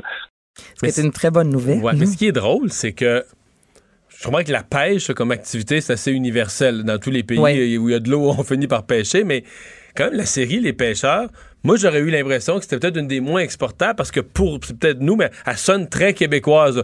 C'est des cha- un chalet typiquement québécois. Tu sais, on se retrouve facilement dans un chalet des Laurentides ou de la Nodière, un lac. On dirait que c'est décore- québécois, là. oui, c'est vraiment québécois, l'environnement, la géographie, le genre de chalet. Je suppose qu'on va l'adapter aux États-Unis dans un chalet qui, qui, qui pourrait exister dans le Midwest ou je sais pas où, sur le bord d'un lac, mais c'est c'est vraiment c'est que c'est le concept derrière là, de- de- d'être présent à la pêche puis c'est vraiment ça qu'on doit venir chercher parce que moi je l'apercevais comme une série enracinée là tu sais là, avec une Oui, on disons- cale l'origal, là, presque. Ben oui c'est ça c'est ça donc Non, mais on a l'image, mais t'as raison. Et en même temps, les émissions euh, de pêche, là, son nom m'échappe, là, c'est lui qui dit toujours Fish On. Euh, son émission été adaptée dans, je pense, 32 euh, pays. Tu sais, les émissions de pêche, il y en a. L'humour, ça fonctionne au bout. Ça va être tourné en Californie, donc j'ai hâte de voir s'ils vont trouver justement un chalet un peu comme au Québec. Et là, c'est un beau projet, un autre projet en fait, parce que tu sais, le film Starbucks, c'est quand même Martin Petit qui l'avait coécrit, ce film-là qui été adapté aux États-Unis avec, avec Vince Vaughn. Et ce matin, il expliquait que dans son contrat, Mario, lui se donne le droit de regard, le dernier droit là, sur l'acteur qui va interpréter son personnage. Et là, Sophie lui a proposé plusieurs acteurs, dont, puis j'ai tellement, je vois ça, Adam Sandler. C'est drôle, Adam Sandler, c'est un des acteurs que j'aime le plus. Moi, je, moi, c'était mon premier choix, tu vois, quand ok. on a fait le film Starbucks. Moi, je, je, je rêvais que ce soit Adam Sandler. Je trouve que c'est un excellent acteur. Fonctionne. C'est ça, ça fonctionnerait avec euh, Adam Sandler. Et dans l'entrevue, il s'expliquait que là, présentement, il y a 12 auteurs qui travaillent sur le, le, le scénario versus lui ici qui travaillait seul. Puis dans l'entrevue, il raconte justement que, dis-moi, quand je pognais une gastro, ben, les, les, les pêcheurs au complet en pognaient une. Là. Je veux dire, on mettait ça, on attendait. Puis 48 heures après, je recommençais à travailler versus là aux États-Unis. C'est une immense Machine, machine, derrière. Ouais, super de belles nouvelles. là. merci Anaïs Bienvenue. on s'arrête Le retour de Mario Dumont. Parce qu'il ne prend rien à la légère. Il ne pèse jamais ses mots. Cube Radio. On vous en a parlé il y a quelques instants. C'était une nouvelle toute fraîche. On n'avait pas de détails. Euh, On avait l'idée que deux hauts dirigeants de Desjardins avaient été euh, remerciés là, dans la foulée des fuites de renseignements. Alexandre, on a plus de détails maintenant. On a les deux noms des deux personnes concernées par cette. euh, on dit fin de collaboration, mais ce qui a l'air d'un Ah, congédiement. c'est pas un congédiement, c'est juste une fin de collaboration. Fin de collaboration, Ah, c'est ah, la manière dont c'est exprimé dans ce Moi communiqué. qui aurais pensé là. que c'était un congédiement. Ben, c'est annoncé évidemment là, par le président et chef de la direction du mouvement des Guy Cormier. Alors, c'est M. Denis Berthiaume et M. Shadi Habib qui sont euh, respectivement, le, tu l'avais dit, premier vice-président exécutif et chef d'exploitation. Puis l'autre, c'est premier vice-président exécutif finance, trésorerie, administration, direction financière, Donc, c'est des vrais, etc. des, des vrais hauts dirigeants. Là. Exactement. Euh, qui sont remplacés, là, euh, M. Berthiaume lui remplacé par euh, Réal Bellemare, qui, oh non, c'est Réal Bellemare qui était vice-premier ministre, vice-président, mon Dieu, exécutif finance, trésorerie, administration, que de longs noms de postes. Euh, c'est ça, M. Bellemare, c'était son poste. Lui, il va reprendre le poste de chef d'exploitation et il reprend également euh, le poste de premier vice-président technologie de l'information de M. Shadi Habib. Ça, voilà. technologie de l'information, Voilà. c'est le poste qui est devenu Le ultra sensible avec les fuites Le- de renseignements. Donc, on présente ça comme plus une restructuration avec des départs volontaires, entre guillemets. Les termes utilisés, c'est restructuration organisationnelle, Mario, et d'un commun accord convenu mettre un terme à leur collaboration. OK. Mais donc, euh, Desjardins là, qui pose des gestes euh, pour. euh, je pense qu'on veut montrer qu'on a, qu'on a pris ses responsabilités après les fuites de renseignements. Il y a la- les démarches de destitution du président Trump. là, la, la première partie, l'espèce de, de- ce qu'on a appelé l'enquête, ben, on a publié aujourd'hui le rapport. Oui, en fait, le, le rapport là, doit être adopté dans la soirée par la commission du renseignement. Comme on pouvait s'y attendre, là, c'est une enquête qui dit avoir rassemblé des preuves accablantes, euh, qui aurait évidemment là, mis tout en vue de ses intérêts et rien en vue euh, de la Constitution américaine, du peuple. Euh, on parle, c'est ça, des preuves accablantes, des preuves qui ont, qui ont pas de sens. Évidemment, les républicains ont répliqué très ça, ouais, rapidement. parce que ça, c'est important de dire que c'est- ça sort d'un comité de la Chambre Un comité de la Chambre où le démo- les démocrates par sont majoritaires. là, ouais, c'est ça. Évidemment, la Maison-Blanche a répliqué rapidement. là, C'est la porte-parole de l'exécutif, Stephanie Gresham, qui ont dit que s'il y avait aucune preuve dans ce rapport-là, euh, c- que le rapport reflète rien d'autre que la frustration des démocrates et même que ça ressemble à, et je cite, des divagations d'un blogueur de bas étage qui s'évertue à prouver quelque chose quand il n'y a clairement rien. Alors, il ne va pas de même morte. J'ajouterai au, au passage également qu'aujourd'hui, on a appris que la démocrate, là, la sénatrice Kamala Harris, qui se retirait euh, de la course à l'investiture pour la présidence, pour la course à la présidence. Merci, Alexandre. On va euh, passer à la chronique 20. Le retour de Mario Dumont, l'analyste politique le plus connu au Québec. Cube Radio. Cube Radio. Autrement dit. Et pour parler des vins pour le temps des fêtes, parce qu'on est rendu au mois de décembre, Mathieu Turbide, animateur du podcast Méchant Raisin. Salut Mathieu. Salut Mario. On est rendu là, le temps des fêtes, au mois de décembre. Ah oui. Euh, on commence à faire quelques provisions. Exactement. Puis on en parlait tantôt en dehors du- des, des ondes. Euh, T'as remarqué toi aussi que quand tu te promènes à la SAQ ces temps-ci dans les succursales, on a mis en évidence des grosses bouteilles. Ben, moi, je l'ai remarqué pour la première fois samedi, là, en fin de semaine. Là. Et, et j'imagine que. Mais il y en a beaucoup. Là. Il, y en a, Oui. il y en a de plus en plus d'une année à l'autre. Mais moi, cette année, à ma succursale, il y en avait vraiment beaucoup. Quand on parle des grosses bouteilles, on parle des, des doubles magnum. En fait, des magnum, c'est les, les deux bouteilles. Après ça, t'as les, t'as les 3 litres qui sont les doubles magnum, qu'on voit aussi beaucoup en. Donc ça, ça devient format. c'est 3 litres, c'est 4 bouteilles. Quatre bouteilles, exactement. Mais, mais je pense que ce qui est plus intéressant, c'est le Magnum simple qui contient deux bouteilles. Avant, auparavant, ces formats de bouteilles de vin-là, c'était réservé aux grands vins de Bordeaux, les vins que les collectionneurs achetaient pour mettre dans leur cave parce que, sachez-le, des, des- plus le vin est dans, en, en- en bouteille, dans un grand format, plus le vin va vieillir lentement. Donc, il va se conserver plus longtemps. Il y a moins de contact avec l'air quand euh, la bouteille est grande. Mais la, la- je dirais le nouveau phénomène auquel on assiste en ce moment, c'est que de plus en plus de gens veulent boire des bouteilles dans des grands formats parce qu'ils ont une occasion. Je pense que c'est le Euh, fun. Ben Mais oui, exact. Quand t'es deux là, en couple, en tête à tête, trouve pas ça, mais sans farce, là, moi, mettons, aux fêtes, c'est régulier Ben oui. qu'il y a à la table, pendant le temps des fêtes, entre 8 et 12 personnes. Ben oui. Mettons à, mettons à 10 Là, tu vas ouvrir 6 bouteilles de vin, mettons à 12 personnes euh, pendant un, un souper de, de famille ou un souper de fête. Tu vas en ouvrir 4-5. Ben, 4-5 bouteilles, ben, tu peux, tu peux t'acheter deux grosses bouteilles de vin que tu C'est festif, là, quand t'es Ben mis oui. à la table, les gens arrivent, voient des grosses bouteilles. C'est- avoue qu'il y a une autre frustration qu'on arrive souvent, c'est que tu arrives dans un party où il y a 12 personnes, puis il y a quelqu'un qui a apporté une bonne bouteille. Mais là, au- jusqu'au moment où tu arrives, toi, t'es le dixième à se faire servir, il en reste plus, plus. de vin, exactement. Là, tout le monde dit, ah, il est bon ce vin-là. Toi, tu as pas. T'as pas pu goûter. Avec avec la, la bouteille euh, double, donc le Magnum, ben, tu peux éviter ça parce que tout le monde a, a l'occasion de, de se servir. Et, et tu disais tantôt que tu envoyais de plus en plus. C'est c'est vraiment vrai. Il y en a en ce moment à la SAQ au-delà de 300 bouteilles qui sont disponibles en Magnum. Je vous le dis, il y a quelques années, on envoyait quelques dizaines maximum, puis c'était dans des succursales réservées aux grands vins de Bordeaux, comme je le disais tantôt. Là, on voit vraiment des vins de tous les jours euh, qui... T'en as quelques-uns à suggérer. Bon rapport qualité-prix. Oui, oui, puis d'ailleurs, je, le- je le dis, mais si vous voulez le retrouver en ligne, on a publié Les Méchants Raisins sur le site web du Journal de Montréal, un, un- un dossier de 50 vins pour le temps des fêtes. Et dans cette liste-là que vous allez que vous pouvez retrouver en ligne, je vous donnerai le, le- le contact tantôt, on en suggère cinq grands formats, dont cinq vins en magnum qui sont des bonnes euh, affaires. Ça va d'un vin italien que vous connaissez peut-être, qui s'appelle le Massiarelli.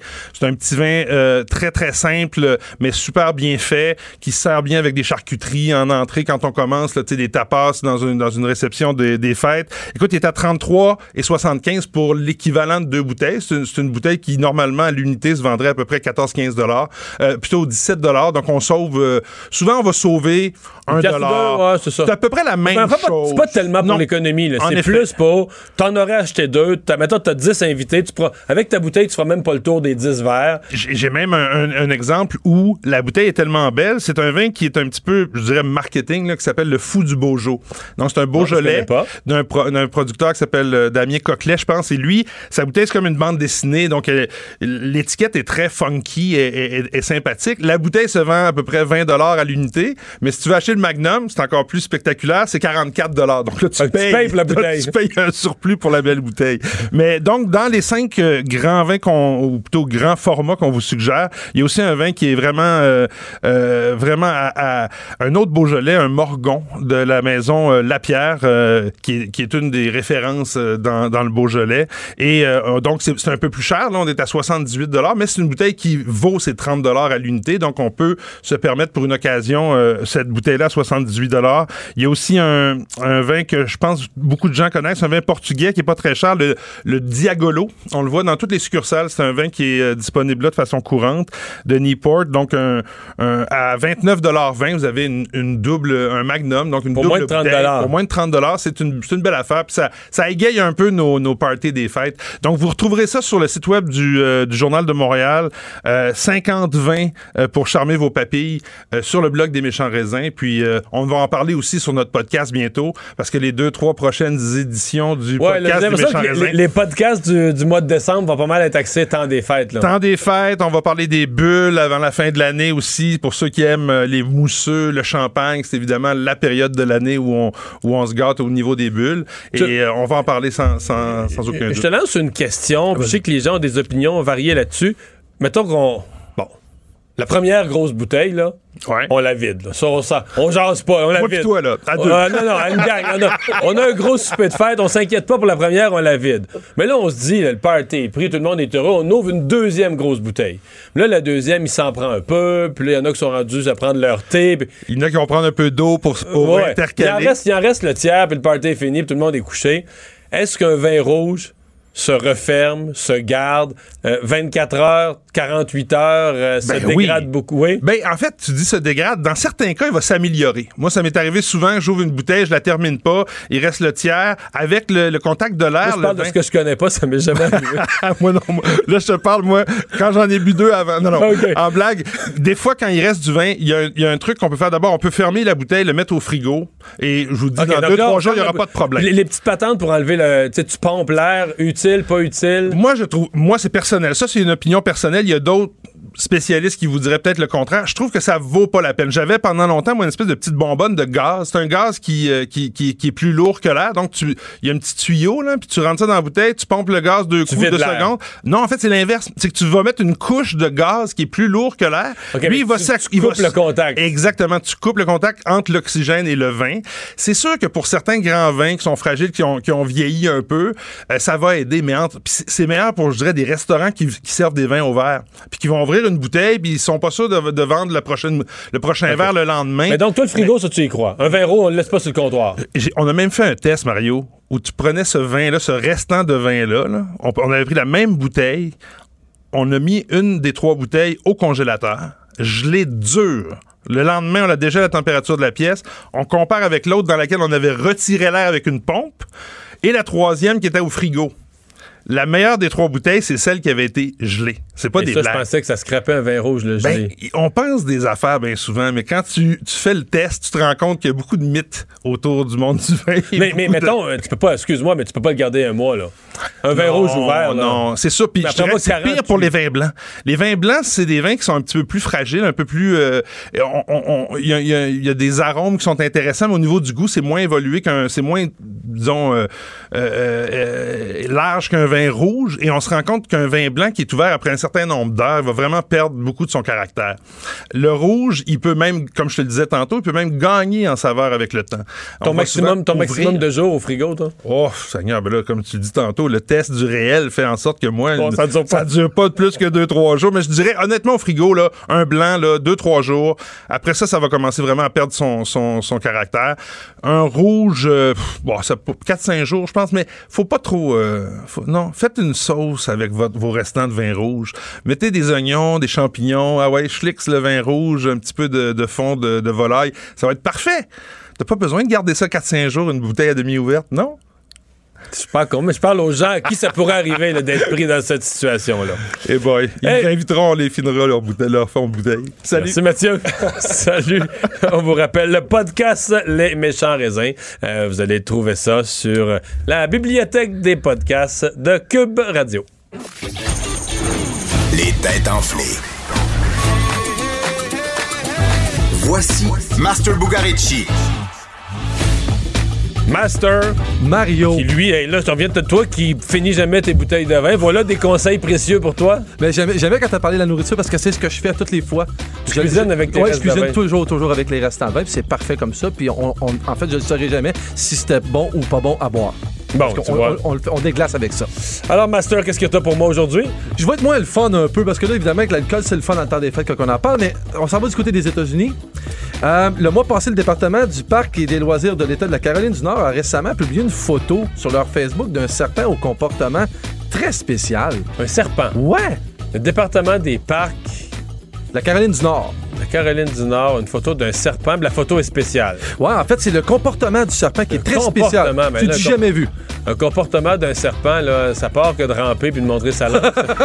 C'est un peu ça que je me dis, puis c'est pour ça que j'ai apporté la nouvelle parce que ça se peut comme pas. Mais il n'y a pas de pattes, ça fait qu'il marche pas, il pense Non. pas qu'il parle. Euh, Qu'est-ce qu'il peut faire un serpent? Est-ce qu'il se dresse? Est-ce qu'il se met comme debout, se lève sur sa Moi, ça, c'est queue? déjà arrivé. Je pense que ça Oui, surprendrait je sais bien, là, quand il y a un monsieur qui joue de la flûte, là. Ouais, c'est vrai, ça. On l'a déjà vu. Attends, qu'est-ce qu'un serpent peut... Est-ce que c'est un lieu où il est allé, dans une maison, dans un édifice. C'est vraiment son comportement. C'est vraiment quelque Son chose. comportement. C'est un, ré- il- Un bruit? Non, mais on les appelle les serpents zombies. Si ça peut t'aider. Hum, hum. Euh, c'est un zombie. Un zombie, il est mort puis il ressuscite, mais je vois pas ce qu'un serpent. euh, T'es quand même pas loin, tu t'es rapproché d'un coup. J'ai envie de te donner mon autre indice qui. Il était raide, raide, raide. non, mais. Comme un mort, non? Euh, ils se, se sont-ils inspirés des joueurs de soccer? C'est Il mon s'est mis à indice. faker une blessure. Oh. Faker, oui. Faker la mort. Exact. Il fait semblant d'être mort. Exactement. En fait, ce qui est incroyable, c'est que quand un serpent se sent menacé, puis en fait, on, on va dire, y a- dans l'article, il parle du serpent, puis à un moment donné, il appelle ça la couleuvre. C'est terrible quand même. Je, je veux juste m'excuser auprès des amateurs de soccer. La rapidité avec laquelle j'ai fait le lien. J'ai fait le lien entre soccer puis feindre une blessure, le faker. euh. Je pense que c'est leur problème à eux, les joueurs de soccer, puis ils, auront juste arrêté de faker pour pas qu'on le dise. Ah, ok. Ça m'est venu vite, tu trouves pas? Moi aussi, quand j'ai Instantané. je me suis dit que ça allait t'aider. En fait, ce qui arrive, c'est que quand le serpent s'est menacé, il se retourne sur le dos. C'est ça qui est extraordinaire. Il se retourne sur le dos, il fait semblant d'être mort et il est même capable de grossir sa tête pour faire semblant qu'il est un cobra. OK. Mais c'est une couleuvre, c'est zéro dangereux, ça dérange absolument rien. Mais on n'a pas besoin d'avoir peur, on peut aller dans ces parcs-là, ça dérange rien. Tous les gens qui avaient prévu leurs vacances des fêtes aux Carolines du Nord, en Caroline du Nord, n'annulez rien. Merci, Master. Le retour de Mario Dumont. Joignez-vous à la discussion. Appelez ou textez 187 Cube Radio. 1877 827 2346. Hier, euh, on a abondamment parlé, et encore aujourd'hui aussi, de cette euh, attaque absolument euh, inimaginable. Euh, Ça commence par un, conflit euh, sur la route et euh, ça se conclut avec un coup de feu. Évidemment, ça, signifie que l'un des individus avait sur lui un fusil chargé et que, bon, suivant un livreur, là, semble-t-il, qui, cherchait son numéro de porte ou qu'il n'allait pas à la vitesse souhaitée, il s'est impatienté et euh, ça a fini à coup de fusil. D'ailleurs, il est toujours en, fuite, je vous le rappelle. On cherche toujours euh, l'individu. Euh, plusieurs personnes ont commenté la chose, mais notre prochain invité, c'est un peu particulier parce qu'il l'a vécu. Euh, Charles Saint-Maurice, euh, résident aux États-Unis depuis 15 ans, a été victime d'un cas de rage au volant extrême. Bonjour, M. Saint-Maurice. Bonjour, M. Dumont, ça va bien? Ça va très bien. Euh, oui, il n'y a pas grand monde qui peut cocher ça dans sa vie, de dire, moi, là, j'ai été, j'ai reçu une balle de fusil dans un cas de rage au volant. C'est votre cas. C'est tout à fait, tout à fait. C'est arrivé en 2007. J'étais sur la route pour le travail à Memphis et puis euh, j'ai- je suis arrivé à l'aéroport, il était à peu près 23h30. Je suis embarqué dans un taxi pour m'amener à mon hôtel et puis euh, sur l'autoroute, à un moment donné, on était dans la voie du centre et euh, le chauffeur de taxi a changé de voie pour aller à droite pour prendre une sortie un peu plus loin. Et il y avait à sa droite, dans son angle mort, une voiture qu'il n'a pas vue. Alors, euh, j'étais assis en arrière et j'ai jeté un coup d'œil à la voiture et non pas au type pour pas qu'il sente que je le, je le challengeais ou quoi. Et puis, euh, le chauffeur s'est aperçu de son erreur. Il est revenu tout de suite dans la voie du centre. Mais euh, quelques secondes après, la même bagnole blanche, une Thunderbird des années début 90, était dans la voie de gauche, mais euh, à notre hauteur. Puis il dépassait pas, puis il allait pas en arrière, il restait là. Puis à un moment donné, des antennes euh, de sixième sens euh, sort un peu. Puis là, je me suis dit, il y a de quoi qui marche pas ici. Je regardais du coin de l'œil, tout à coup, j'ai vu la grosse lueur blanche. Euh, euh, j'ai entendu la détonation et après ça, ben j'ai eu une douleur vive dans le bas de la jambe. Alors j'ai reçu une balle par la portière, euh, étant passager en arrière. Donc, le type visait probablement le chauffeur, mais c'est vous qui avez reçu la balle. Tout à fait. Ben oui, ben on était en mouvement à peu près une centaine de kilomètres heure. Fait que s'il vise le chauffeur, ben notre voiture a avancé pendant que, entre le, le, le coup de fusil et euh, la cible a été atteinte. Et puis la cible, ben c'était le chauffeur. Et finalement, c'est moi qui l'ai reçu. Euh, je ris un peu en disant ça. Mais sur le coup, Euh, euh, c'est ça, même- ça, ça s'est ça s'est déroulé comment? Euh, le- je pense que le chauffeur a dû euh, paniquer, s'arrêter. Euh, ben là, sur le coup, euh, la première chose que j'ai faite, j'ai, j'ai crié, j'ai dit écoute, euh, j'ai, j'ai reçu la balle, j'ai été euh, frappé, amène-moi à l'hôpital. Et puis là, j'ai plongé dans le fond de la voiture, un peu comme les films d'action, là, l'adrénaline a pris, puis j'ai dit ma première, ma place, c'est dans le fond de la voiture. Euh, il me verra pas. Et le chauffeur essayait d'appeler euh, sa centrale pour rapporter ça, et puis euh, il était, euh, il bafouillait, il était incapable de parler, il était un peu sous le choc. Et il m'a dit, écoute, il est en arrière de nous. Fait que là, il craignait, le, le gars est allé en arrière, évidemment, pour éviter qu'on note sa plaque. Et puis, finalement, il a pris une sortie, là, alors on l'a perdu de vue. Alors, il m'a amené tout de suite à l'hôpital, euh, à Memphis. Et là, Euh, vous gardez des séquelles? charge. Aucune, aucune. euh, la- la- la- mon tibia, la face antérieure du tibia était complètement fracassée. Alors, le tibia tenait là, comme un... J'expliquais à Alexandre, euh, tenait par un fil, là, un peu, comme quand on coupe un arbre avec une hache. C'est vraiment l'os, c'est vraiment l'os qui a pris la balle, là. Ah oui, là, là, ça a pris la balle et puis euh, elle a traversé la jambe. Elle était retenue, en fait. Elle avait perdu beaucoup d'énergie euh, par la portière et par mon os. Et euh, mon bas, ma, ma chaussette, l'a retenue, là, du côté de la sortie. Alors, vous aviez la balle, vous aviez la balle dans les bas. la balle dans les bas. Alors, quand je suis arrivé à l'hôpital, ils ont enlevé mon soulier. Ils ont coupé mon bas tranquillement. Puis Là, j'ai entendu ping, c'était la balle qui venait de tomber euh, à terre. Et puis, donc, c'est un problème de moins pour euh, éviter la chirurgie pour euh, aller euh, pêcher la balle. Et euh, là, les policiers sont arrivés parce que dès qu'il y a une blessure par balle dans un hôpital à l'urgence, les flics arrivent. Et puis, ils m'ont demandé un peu ce qu'il en était, mais j'avais tellement peu de détails, là. Ça s'est fait vite, faisait noir. C'était, c'était un noir avec un pistolet noir. Donc, euh, tu vois pas grand-chose. Et puis... euh, Donc cet individu-là n'a jamais été retrouvé, jamais été retrouvé, jamais payé pour son crime, là, votre, euh, votre assaillant? Non, non, il a, il a jamais été retrouvé. En fait, la police m'a appelé une couple de semaines après. Ils ont dit, écoute, as-tu de quoi qui pourrait, euh, qui pourrait te, te, te rafraîchir la mémoire? Euh, Tu pensais à quelque chose qui pourrait nous aider? J'ai dit non, pas du tout. Et puis, ça me fait un petit peu sourire au Québec actuellement. Là, c'est une grosse nouvelle. Et effectivement, c'est une grosse nouvelle. là. Il y a pas, c'est pas des, des, des situations qu'on est habitué de voir au Canada. Mais euh, là-bas, à Memphis, c'est une ville violente. Alors, ça n'a même pas fait les chiens écrasés dans le journal local. là. C'est comme Ah non, hein? c'est même pas passé, c'est même pas passé nulle part, là. C'est comme, bon, un gars qui s'est fait tirer, on en voit un puis un autre, fait qu'il n'y a pas de problème avec ça. Donc vous avez été Alors, tiré dans euh, un véhicule, puis ça n'a pas fait les nouvelles jamais nulle part? Aucunement, aucunement. C'est quand même spécial. regardé. Oh, oui, oui, ben, c'est une autre mentalité ici, hein, avec euh, les armes à feu qui se promènent partout, puis je suis certain que c'était une arme illégale. euh, c'est- alors. euh, Ouais, parce qu'aux États-Unis, il y a quand même. ouais. Aux États-Unis, il y a un peu plus de gens quand même qui se promènent avec une arme puis une arme chargée. Ben, pas nécessairement au volant, là, mais de façon générale, dans la vie, il y a plus de gens qui se promènent avec une arme. là.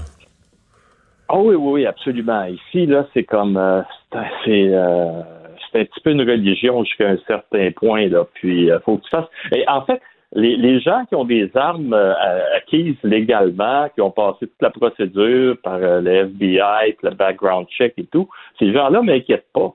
Euh, c'est que les gens après ça sont les gens ici sont plus ou moins euh, des propriétaires d'armes à feu euh, responsables.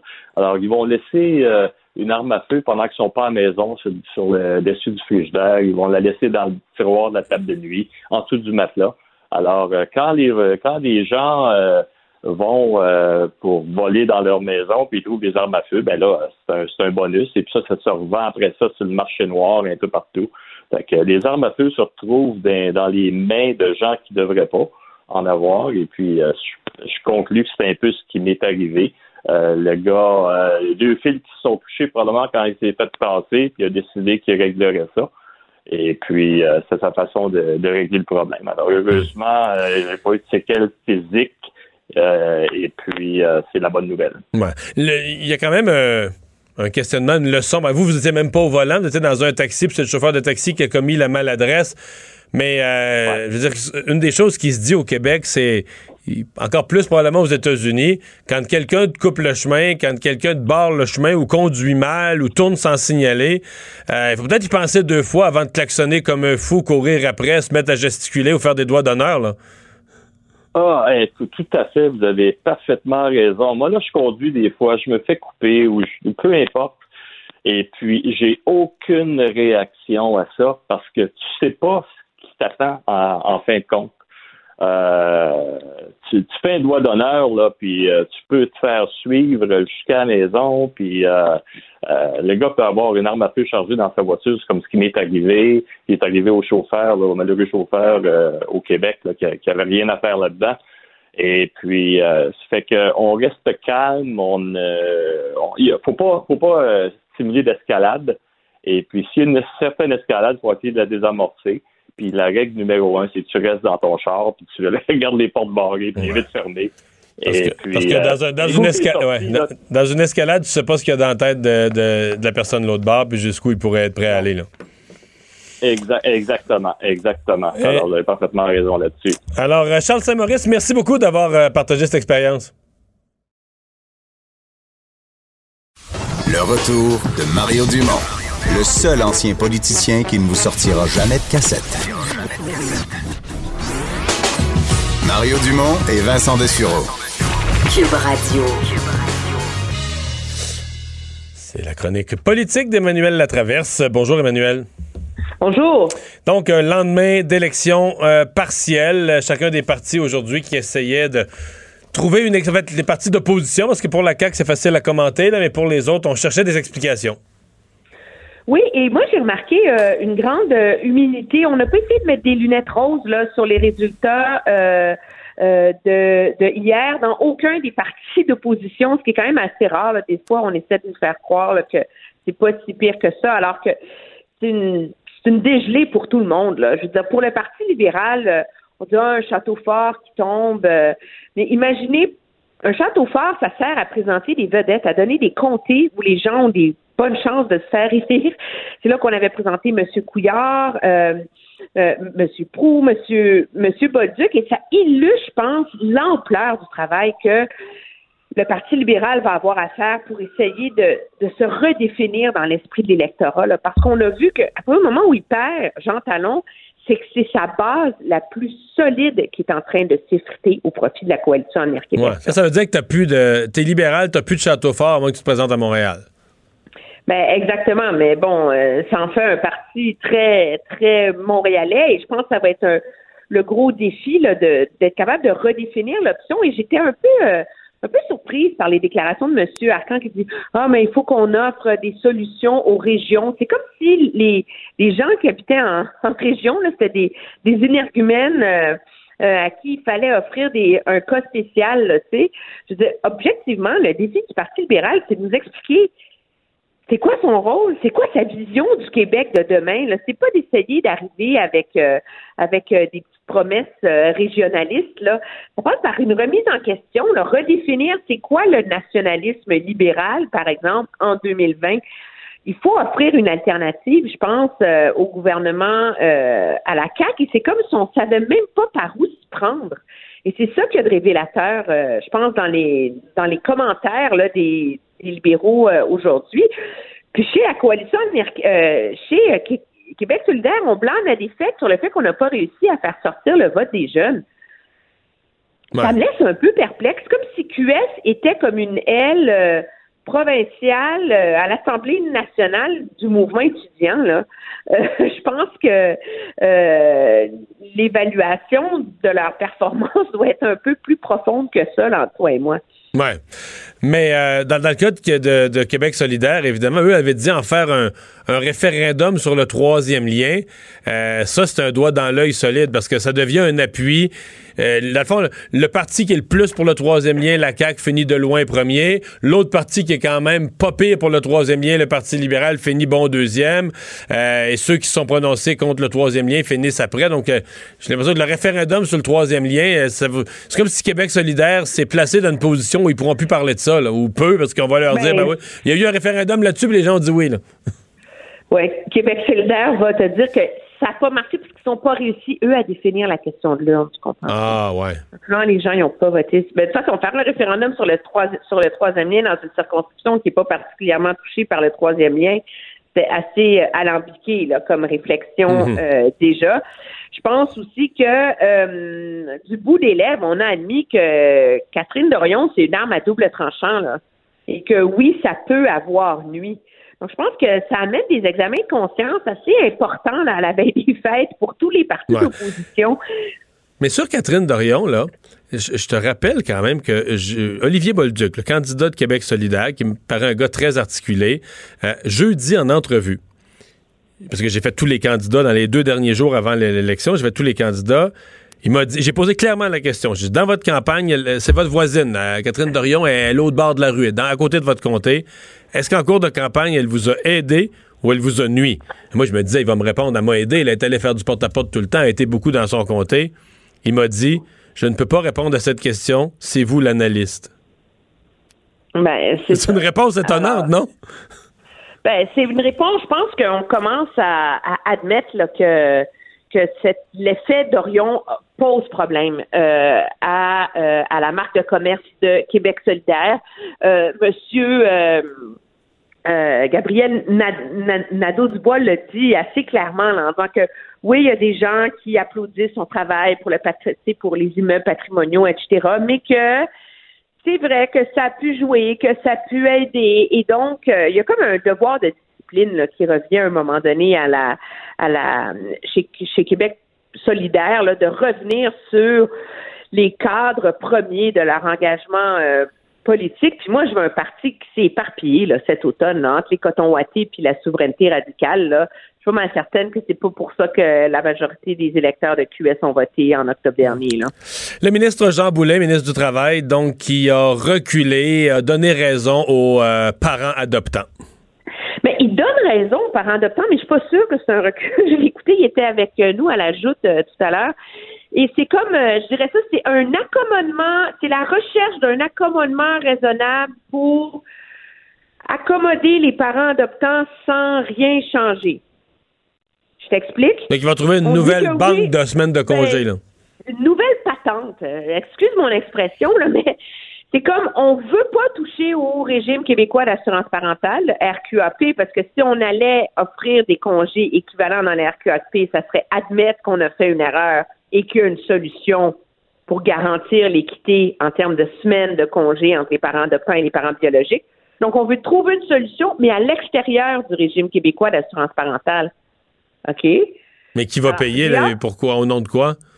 Parce que c'est le régime pas qui est là pour quel- payer les congés parentaux, là. Il y a une caisse avec de Ben, l'argent pour va payer? Et dans la mesure où le régime québécois d'assurance parentale, c'est comme l'édifice légal là, qui oblige les employeurs à respecter ce droit au congé. Là. Alors là, tu vas créer un système de semaines parallèles pour les. Écoute, c'est ça a l'air c'est un peu improvisé. Moi, je pense le moi ce que j'en entends et ce que j'en comprends, c'est qu'il y avait eu des signaux d'alarme avant l'annonce que l'histoire des parents adoptants, ça risquait de, de, ternir cette belle annonce-là. Là, je pense qu'il faut le dire, là, pour les congés parentaux, les parents, etc. La tempête dure, ça fait une semaine, et ça se calme pas. Et à un moment donné, il y a quelqu'un au bureau du premier ministre qui a dit écoutez, c'est fini, arrangez-vous. Alors là, le ministre a dit bon, On va trouver une solution, on va travailler là-dessus. Mais elle est où la, la voie de passage, là? Moi, je la vois pas, puis en tout cas, j'ai pas entendu le ministre. Mais Emmanuel, est-ce qu'il y, ouais. Y a des ministres qui se font mener par leurs fonctionnaires, qui sont pas le patron dans leur propre ministère? Est-ce que quoi?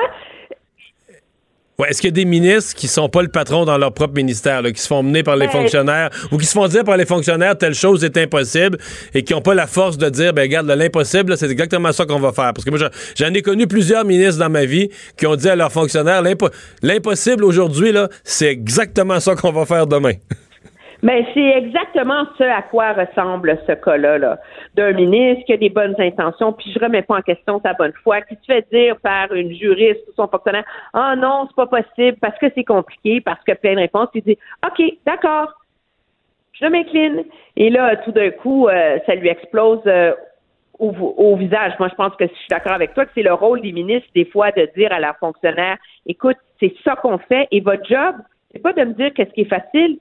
Votre job, c'est de trouver une solution à ce que moi je veux faire, à ce que j'ai promis qu'on ferait et qui est difficile. Alors arrangez-vous, tu sais. Et objectivement, les droits dans une société, une société évolue parce que des politiciens ont le courage de changer les a priori et les acquis. Et je pense que c'est un peu ce qui a manqué au ministre Boulet dans ce dossier-là. Ouais, parce que si on fait toujours la même chose que l'année passée, Ben, on n'a pas besoin de faire des élections, de se casser la tête à élire des nouveaux partis, là. Exactement. Euh, merci beaucoup, Emmanuel. Ça fait plaisir. Au Au revoir. revoir, à la prochaine.